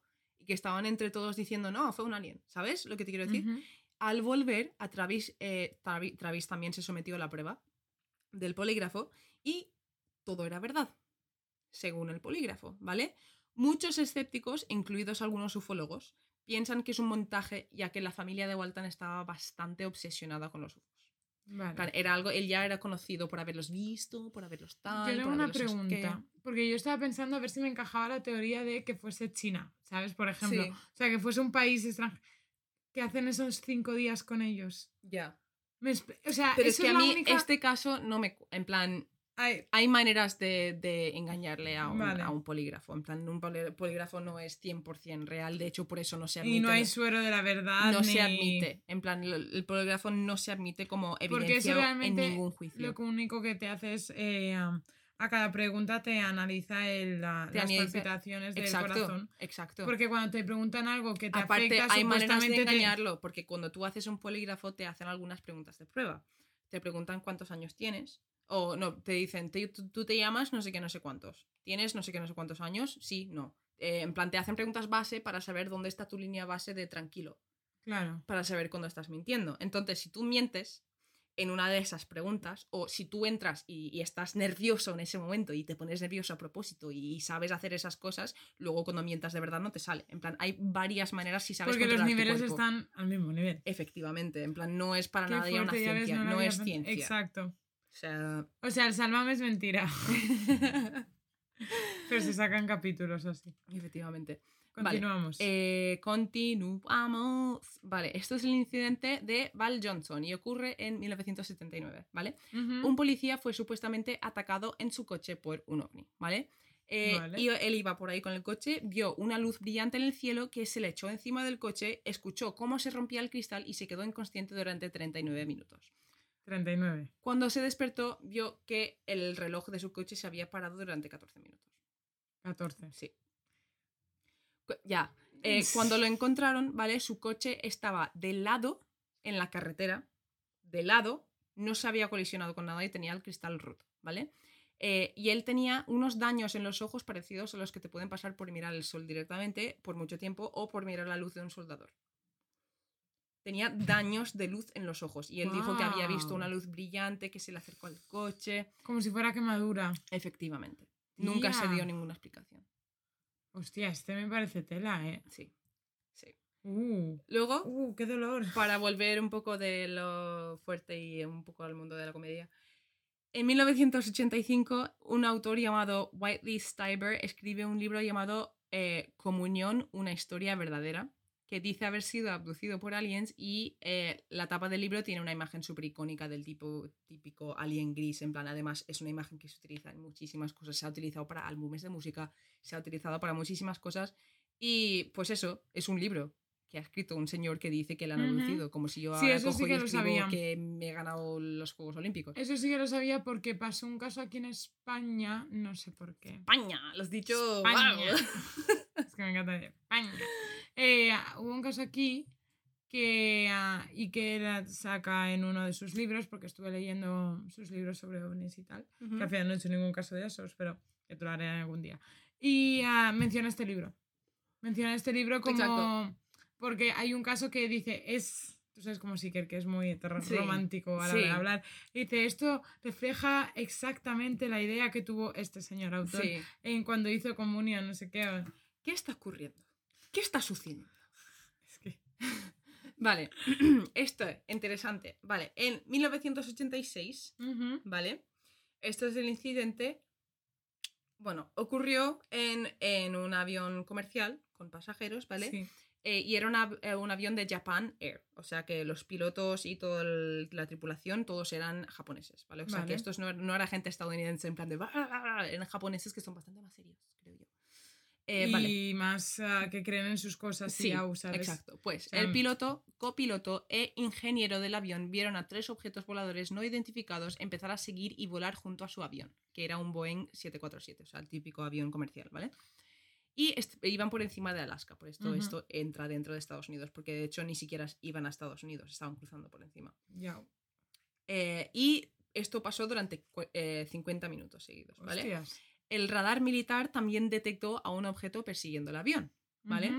Eh, se ve que tenían formas extrañas, eran como luces extrañas y decía que, o sea, los, el, qui- el piloto, el copiloto y el ingeniero decían que cuando se acercaban los objetos al avión, porque es lo que dices tú, podían ver, estaban todos en, el, en la parte de delante, ¿vale? Efectivamente, en la cabina. Exacto, en la cabina, no me salía la palabra, en la parte de delante, madre mía. Eh, y decían que cuando se acercaban los objetos al avión notaban el calor que emitían. Entraba calor al avión, ¿vale? Cabe remarcar que el piloto es conocido por decir varias veces que ha visto ovnis y además en entrevistas muchas veces se refiere a los ovnis como naves espaciales. En plan, que ya viene desde la fantasía todo lo suyo. Ya, ¿Me entiendes? sí, Vale, entiendo, entiendo. vale. Ahí me, me dan rabieta estos casos, es como Sí. son súper guays, pero... Me quedan poquitos, me quedan poquitos. Pero... Vale, en 1997, en Phoenix, Arizona, ¿vale? Cuando Eh, miles de personas vieron luces en el cielo de Arizona, pero luego se revelaría que era un ejercicio de entrenamiento de la Marina. Vale. En 2004, ¿vale? Y esto no lo tengo traducido. No, esto no lo tengo traducido porque es el de que te hablé antes, ¿vale? Eh, básicamente, cerca de San Diego, California, ¿vale? Había eh, un barco. Sí, lo estoy comprobando. Vale, uno de los vídeos que, se que, que declasificaron hace poco con el informe este y todo esto es de 2004 y también es un encuentro en el que está eh, involucrado el teniente Ryan Graves que te he hablado antes. Que básicamente sale en plan, están utilizando el radar, lo captan en el radar y en el infrarrojo y es, parece un platillo, pero está como girando. Y cuando ves el vídeo, que lo subiremos, ves que están grabándolo y, y, claro, son militares, pero empiezan a decir, bro, bro, what's that? What's that? En plan, em- empiezan a preocuparse, en plan, a decir, ¿qué cojones? Es que, es que, ¿qué, qué haces? Tía, ¿Sabes? es que puedes ser la persona más escéptica del mundo, haber visto, haber estado en la Segunda Guerra Mundial, yo que sé, haber combatido en Irak, en, en Irán, perdón, no, no sé ahora mismo cuál es, sinceramente. Mm, pero sí. puedes tener toda la experiencia del mundo, pero si tú reaccionas así, ya tiene que ser algo tan Tal cual. de otro, de otro Tal cual. mundo. O sea, Efectivamente. pero como expresión, es que no quiero que la gente me tome ya como alien, Efectivamente. ¿sabes? Pero Y luego algo parecido a lo que me has contado aquí, eh, algo que me has contado, en el 2006 en el aeropuerto de Chicago, Illinois, ¿vale? En, en Estados Unidos, iba a decir United States, 12 trabajadores distintos del aeropuerto de Chicago vieron a un ovni no iluminado encima del aeropuerto. En plan, simplemente ahí. Quieto, ¿vale? Y luego lo vieron subir hacia arriba con muchísima velocidad y desaparecer. Y como este objeto nunca apareció en radares, no se investigó nunca. Tía, es que es muy fuerte, ¿eh? Porque él lo estaba viendo. Fernando Cámara dije- dijo, yo lo vi. Y es como una copa sin base, Mm. que él piensa que este, eh, la parte de la copa que llega a la base Sí. es el fueguecito de la luz. Y a lo Sí. mejor es fuego, pero otra manera de Efectivamente, combustión. En plan, Efectivamente. no sé, pero se quedó ahí. Sí, Ya, sí. Me En parece plan como de- ra- ra- yo. Sí. En plan, Y-. Ya lo último son los encuentros del 2014 al 2015, de los que te he hablado antes, de los que estaba hablando el señor Luis Elizondo, que son básicamente un montón de vídeos también de objetos. Hay uno, por ejemplo, que es de un objeto perfectamente redondo, ¿vale? Y tú ves en la cámara eh, cómo están grabando, cómo está el nivel de mar y el objeto está aquí, ¿vale? Y el objeto está como dando vueltas, haciendo movimientos súper extraños y de repente baja el agua y se ve como salpica el agua. Mm, ¿What? o sea, yo no, con ese mm, what no quiero decir aliens, quiero decir que alguien me diga qué cojones es eso. Porque un pájaro no es. Un pájaro Yo he no visto ese es. vídeo y un pájaro no es. Es, es, un- es una Es bola. que es- sí. Y además, durante la misma época también tienen un vídeo que no han des- desclasificado todavía, pero es básicamente de objetos parecidos a ese que rodean a un barco. Literalmente rodean a un barco. Y yo no, o sea, y todos estos informes son los que o sea, los de a partir de 2004, este que te he contado de Chicago, y los que se ocurrieron entre el 2014 y el 2015, ¿vale? Ujú. que obviamente son muchos más porque son de pilotos navales, en plan son, son, son de pilotos militares y todo esto, eh, son los que se han investigado en este último reportaje de, de ovnis. Sí. Llegan a ser 144. Es que Y es por es militares. Por militares. Es que, claro, si ya no te fías de ellos, es como lo que hablábamos del médico. La descripción esa es que es algo de una persona que teóricamente es científica. es- Exacto. es- Y, si no además muchos de el ellos de- están pidiendo que se quite el estigma ya porque están hasta el coño de decir he visto un WAP o un ovni o como que un FA o como quieras llamarlo. Ah, es que me encanta. ah. he visto algo en el cielo que no sé explicar y que la gente te diga, "Ah, estás loco. Pero ¿quién te ha dicho que diga yo que sean aliens, tío? Que no quiero que me maten aquí. Que, que quiero saber lo que es esta cosa. Es que es tal cual, es que es tal cual. Yo nunca he visto nada raro. De hecho, cuando las luces de la cuarentena yo salía al No, balcón yo con yo vi un Andrés. ovni de pequeña, pero... Sí, eso es lo que me contaste que coincidió que en Irlanda por esa época. Sí, eso no lo he contado. Eh, Irlanda es el país de Europa con más avistamientos de ovnis. O sea, me meo. Y encima, encima, estuve buscando, porque yo creo que lo he contado ya en el podcast, pero básicamente cuando era pequeña vi, un ovni en mi ventana y fui corriendo a decirse a mis padres y mis padres me dijeron, estás soñando, vete a dormir. Y yo me acuerdo a día de hoy y, y- sigo resintiendo un poco a mis padres por eso, por no creerme, pero bueno. Eh, y eh, eh, yo vi un objeto con un montón de luces redondo, en plan en el cielo, con un montón de luces, pero, y además yo esto se lo explicaba Jessica, luces como difuminados, raros, como que no podía fijarme bien en las luces de... Como que no podías darle una forma. Exacto, una cosa extraña, ¿vale? Y me puse a buscar en plan, pues, ovnis en Irlanda, no sé qué, no sé cuántos avistamientos de ovnis en Irlanda. Y yo no me acuerdo exactamente de la edad que tenía, ¿vale? Siempre dices que tenías cinco años. Siempre digo que tenía 5 años, pero igual tenía 8. Es que no me acuerdo, chicos, no me acuerdo. El venir a España me, me- me movió muchas cosas en la cabeza. Pero eh, sobre el 2001 y el 2003, que en el 2001 yo tenía 6 años y en el 2003 tenía 7, no, 8. Matemáticas, Kira, por favor. Eh, hubieron varios avistamientos en el condado donde vivía yo de ovnis y además leí una descripción que se parecía bastante a lo que vi yo. Y me siento muy reivindicada. No, eh, que yo te dije que es una de esas personas que... Tal cual. Ha visto. Como Iker, Iker vio un ovni de pequeño. Sí, tal Sí. cual. Y resulta que después vio periódicos que Sí, decían que se habían visto varios en Vitoria. Mm. Sí, sí, sí, es que es tal cual. Qué fuerte. Me meo, tía. Hay casos muy heavies, ¿eh? Yo te quiero hacer una pregunta ahora después de todo esto, porque yo ya he acabado, chicos. Yo. mm, Más información, si queréis, puedo- podemos hacer una segunda parte de esto, pero yo creo que está bien. Eh, te quiero hacer una pregunta. Dispara. ¿Tú piensas.? Oh. Me ha hecho un movimiento sexy. Un tiki tiki de Ilenia, para que me entendáis. Eh, ¿Tú piensas que los aliens han llegado a pisar la Tierra? Uh, buena pregunta. Por una parte, mi parte más escéptica te dice que no. Vale. ¿Vale? Mi parte más escéptica te dice que no. Porque sí que es verdad que yo he leído mucho al respecto, veo canales de YouTube de ciencia y todo esto, y manera que nosotros conozcamos no hay. Ahí está. Pero el problema es que también nosotros tampoco conocíamos hasta hace muy poco que muchas cosas que hay fuera de, del, del, pues de nuestro planeta van con código binario, cosa que pensamos que hemos inventado nosotros. Quiero decirte, hay tantas cosas que todavía no sabemos que puede ser que desde otro punto las reglas sean completamente distintas. Exacto. Pero en este punto no. Pero ahora bien, hay muchas cosas que no encajan.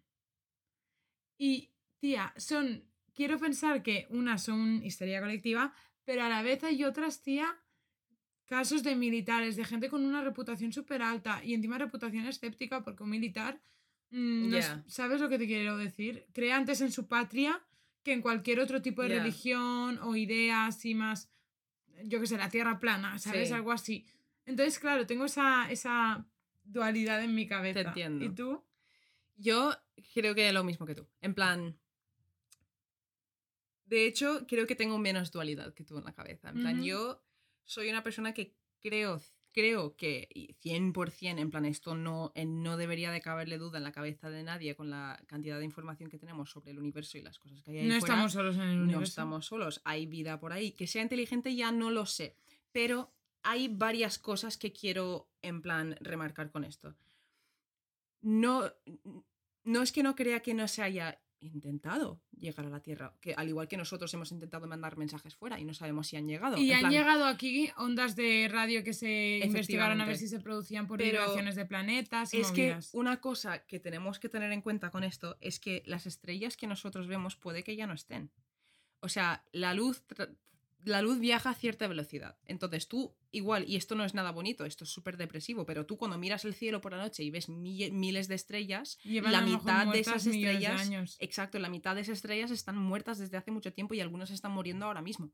En plan, hay que tener en cuenta eso. Entonces, si tú me dices que tenemos eh, eh, vida inteligente a no sé cuántos mm, millones de años luz tal, vale, primero tendría que existir esa vida a la vez que nosotros. ¿Vale? Claro, porque a Porque- tanta distancia. Exacto. Es lo que tú tendríamos decías. que existir en el mismo momento, porque el, Porque el universo... Una, estrella explota, a lo mejor explotó hace Efectivamente. 30 Y un millón de años. Somos súper egoístas nosotros, porque el universo se creó hace muchísimo tiempo. Nosotros estamos aquí muy poco tiempo. ¿Por qué pensamos que somos los primeros? Y somos, y además, porque ¿Por qué pensamos cojones? que somos coetáneos, en el Efecta- sentido de efectivamente. eh, que coexistimos en el mismo espacio-tiempo. ¿Sabes lo que te En quiero plan, decir? pero es la idea esa de pensamos que nosotros hemos llegado aquí, entonces cuando se creó la vida aquí es cuando se crearía la vida en otros sitios. Pero igual Pero en un momento. es una imagen muy religiosa también. En plan, efectivamente. tú, tú y tú y hace pff, sí, y pero explota la vida. es esa idea de que somos tan. Lo estamos mirando con la mente tan cerrada como para decir, sí, hay alienígenas ahí fuera, vale, pero estamos... están lejísimos, tienen que estar existiendo ahora mismo cuando existimos nosotros y encima ser capaces de mover todo ese espacio, porque mm, las probabilidades de que en un sistema solar que tengamos aquí al lado estén son bajas. La universo es enorme, chicos, y además está creciendo. Entonces, Y en expansión. todas esas posibilidades yo no, no descarto y creo firmemente que en algún momento ha habido, habrá o hay vida inteligente ahí fuera, pero creo que es muy imposible, bastante imposible y, y muy improbable que exista, que, que que se cumplan esas dos cosas, que exista a la vez que nosotros y que tenga la tecnología de llegar. También creo que androcentrizamos mucho el tema UFO Efectivamente. y siempre lo creamos en torno a lo que nosotros conocemos. Entonces, por eso, eh, cada vez que pensamos en un alien, de hecho, siempre que yo pongo imágenes en Instagram y todo eso, Están es el hechos nuestra típico imagen. alien exacto, gris o verde, dependiendo de Sí. mm, la foto en Sí. sí. Y además con una imagen Sí. muy, pues como nosotros, pero más pequeñitos, porque como a veces viajan tantas velocidades, Sí. se van en... Por eso me gustan la las películas de aliens.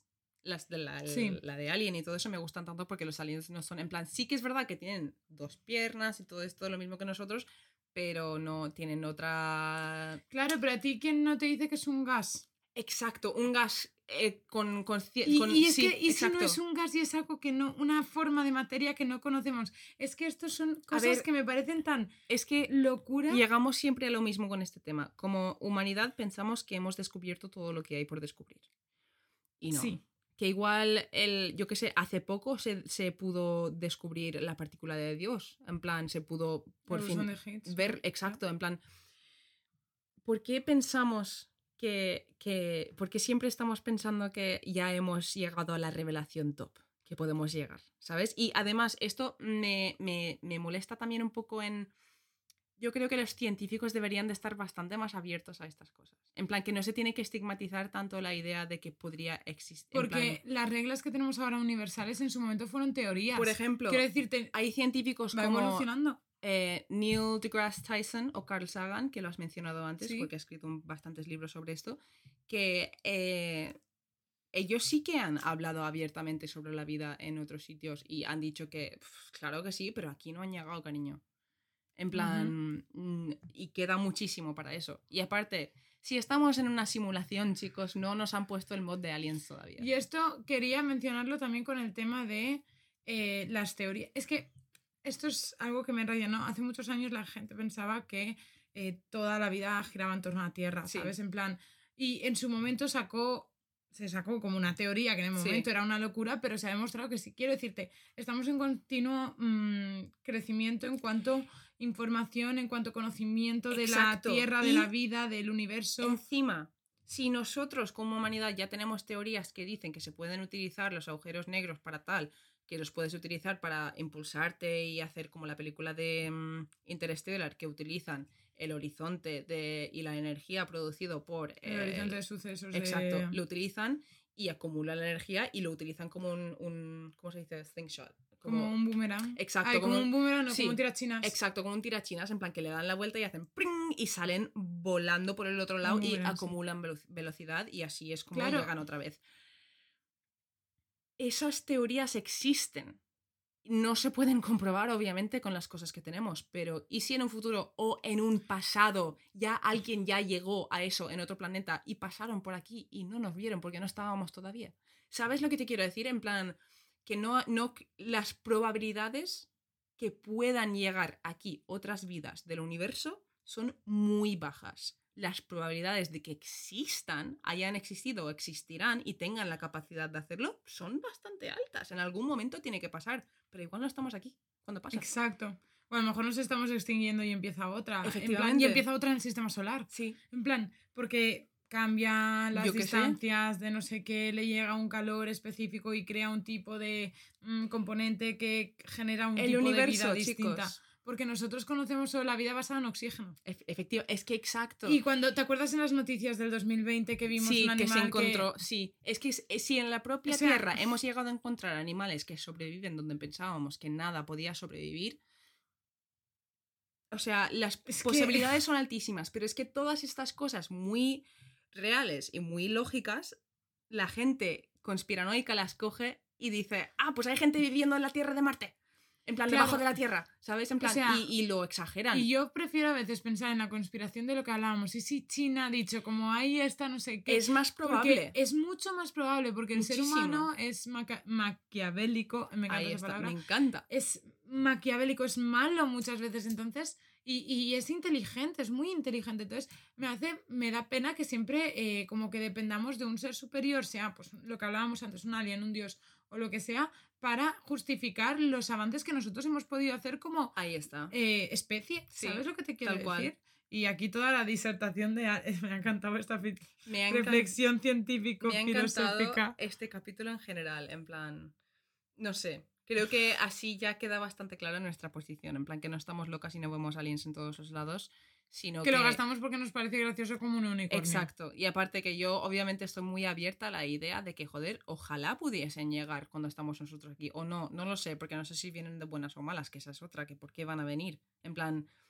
¿Sabes lo que te quiero decir? En plan, yo qué sé, en, en los tiempos viejos cuando Con los eso no estoy tan de romanos. acuerdo. No, yo sí, porque en los tiempos viejos, cuando los romanos no se habían encontrado con estos, ni con estos, ni con estos todavía, y tú ibas a un sitio nuevo, tú ibas a un sitio nuevo a conquistarlo. Claro, a eso me refiero. Por eso te digo que En Eh, plan, si van a venir aquí, no creo que sea por, por razones buenas, porque nosotros, si ellos tienen la tecnología de- para, Para poder aquí, venir nos- hasta es aquí, que no les hace falta nada nuestro. nos ¿Sabes lo que te quiero decir? Nos aniquilan. Es que yo lo he pensado, digo, eso sí que sería la...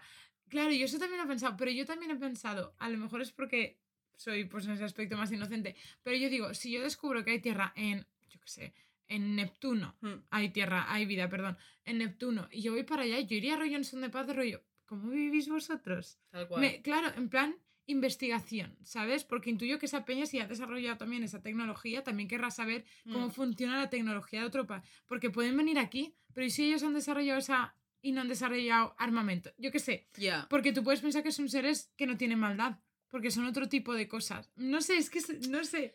Yo creo que cualquier ser que nace en este mundo y en este universo con capacidad de razonamiento, con capacidad de empatía y con capacidad de emociones, no va a ser to- totalmente bueno. En plan, Podría ser un ser pero sin es que luego emociones. también nosotros también tenemos nuestra psicología, la psicología humana y la psicología de cómo funciona el cerebro humano. Igual estos seres son seres que Es que agua, necesitan agua, o necesitan tal, o necesitan. Yo qué sé, tío. No, no- o son seres que viven de los gases de no sé cuánto. Yo, es que es tan complejo que además es como son cosas como la cuarta o la quinta dimensión. En plan, son cosas que son tan complejas que. universos que no eh, podemos universos paralelos, efecto mariposa, movidas Pero de son, estas. son- o sea, yo me refiero a cosas tan, tan, tan, tan complejas como, como lo que hablábamos antes.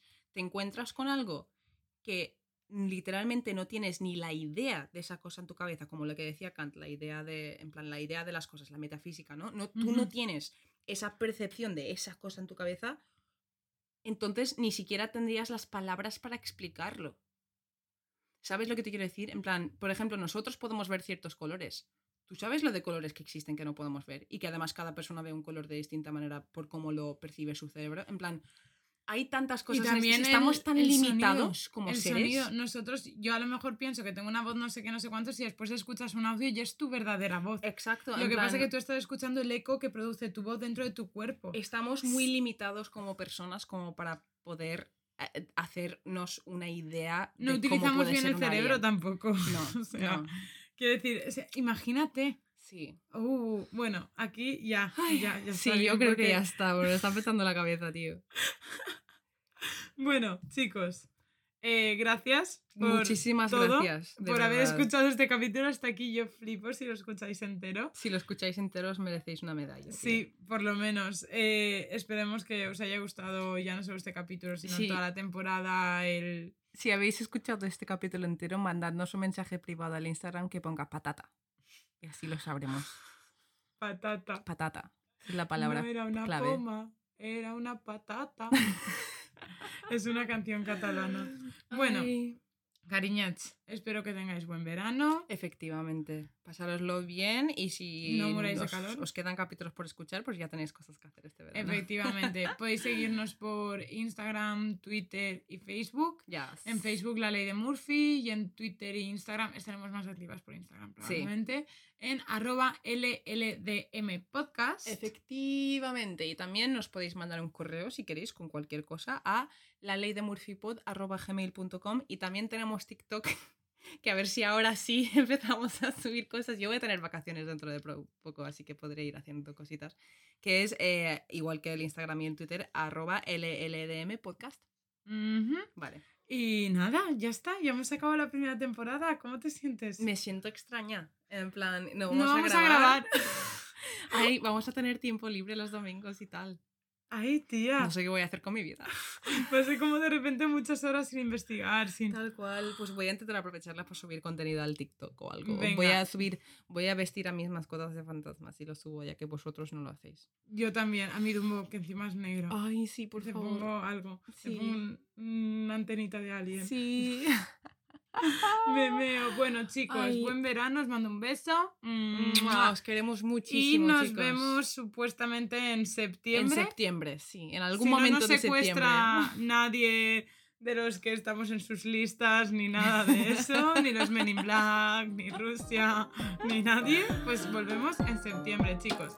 Bye, bye. O piccolissima.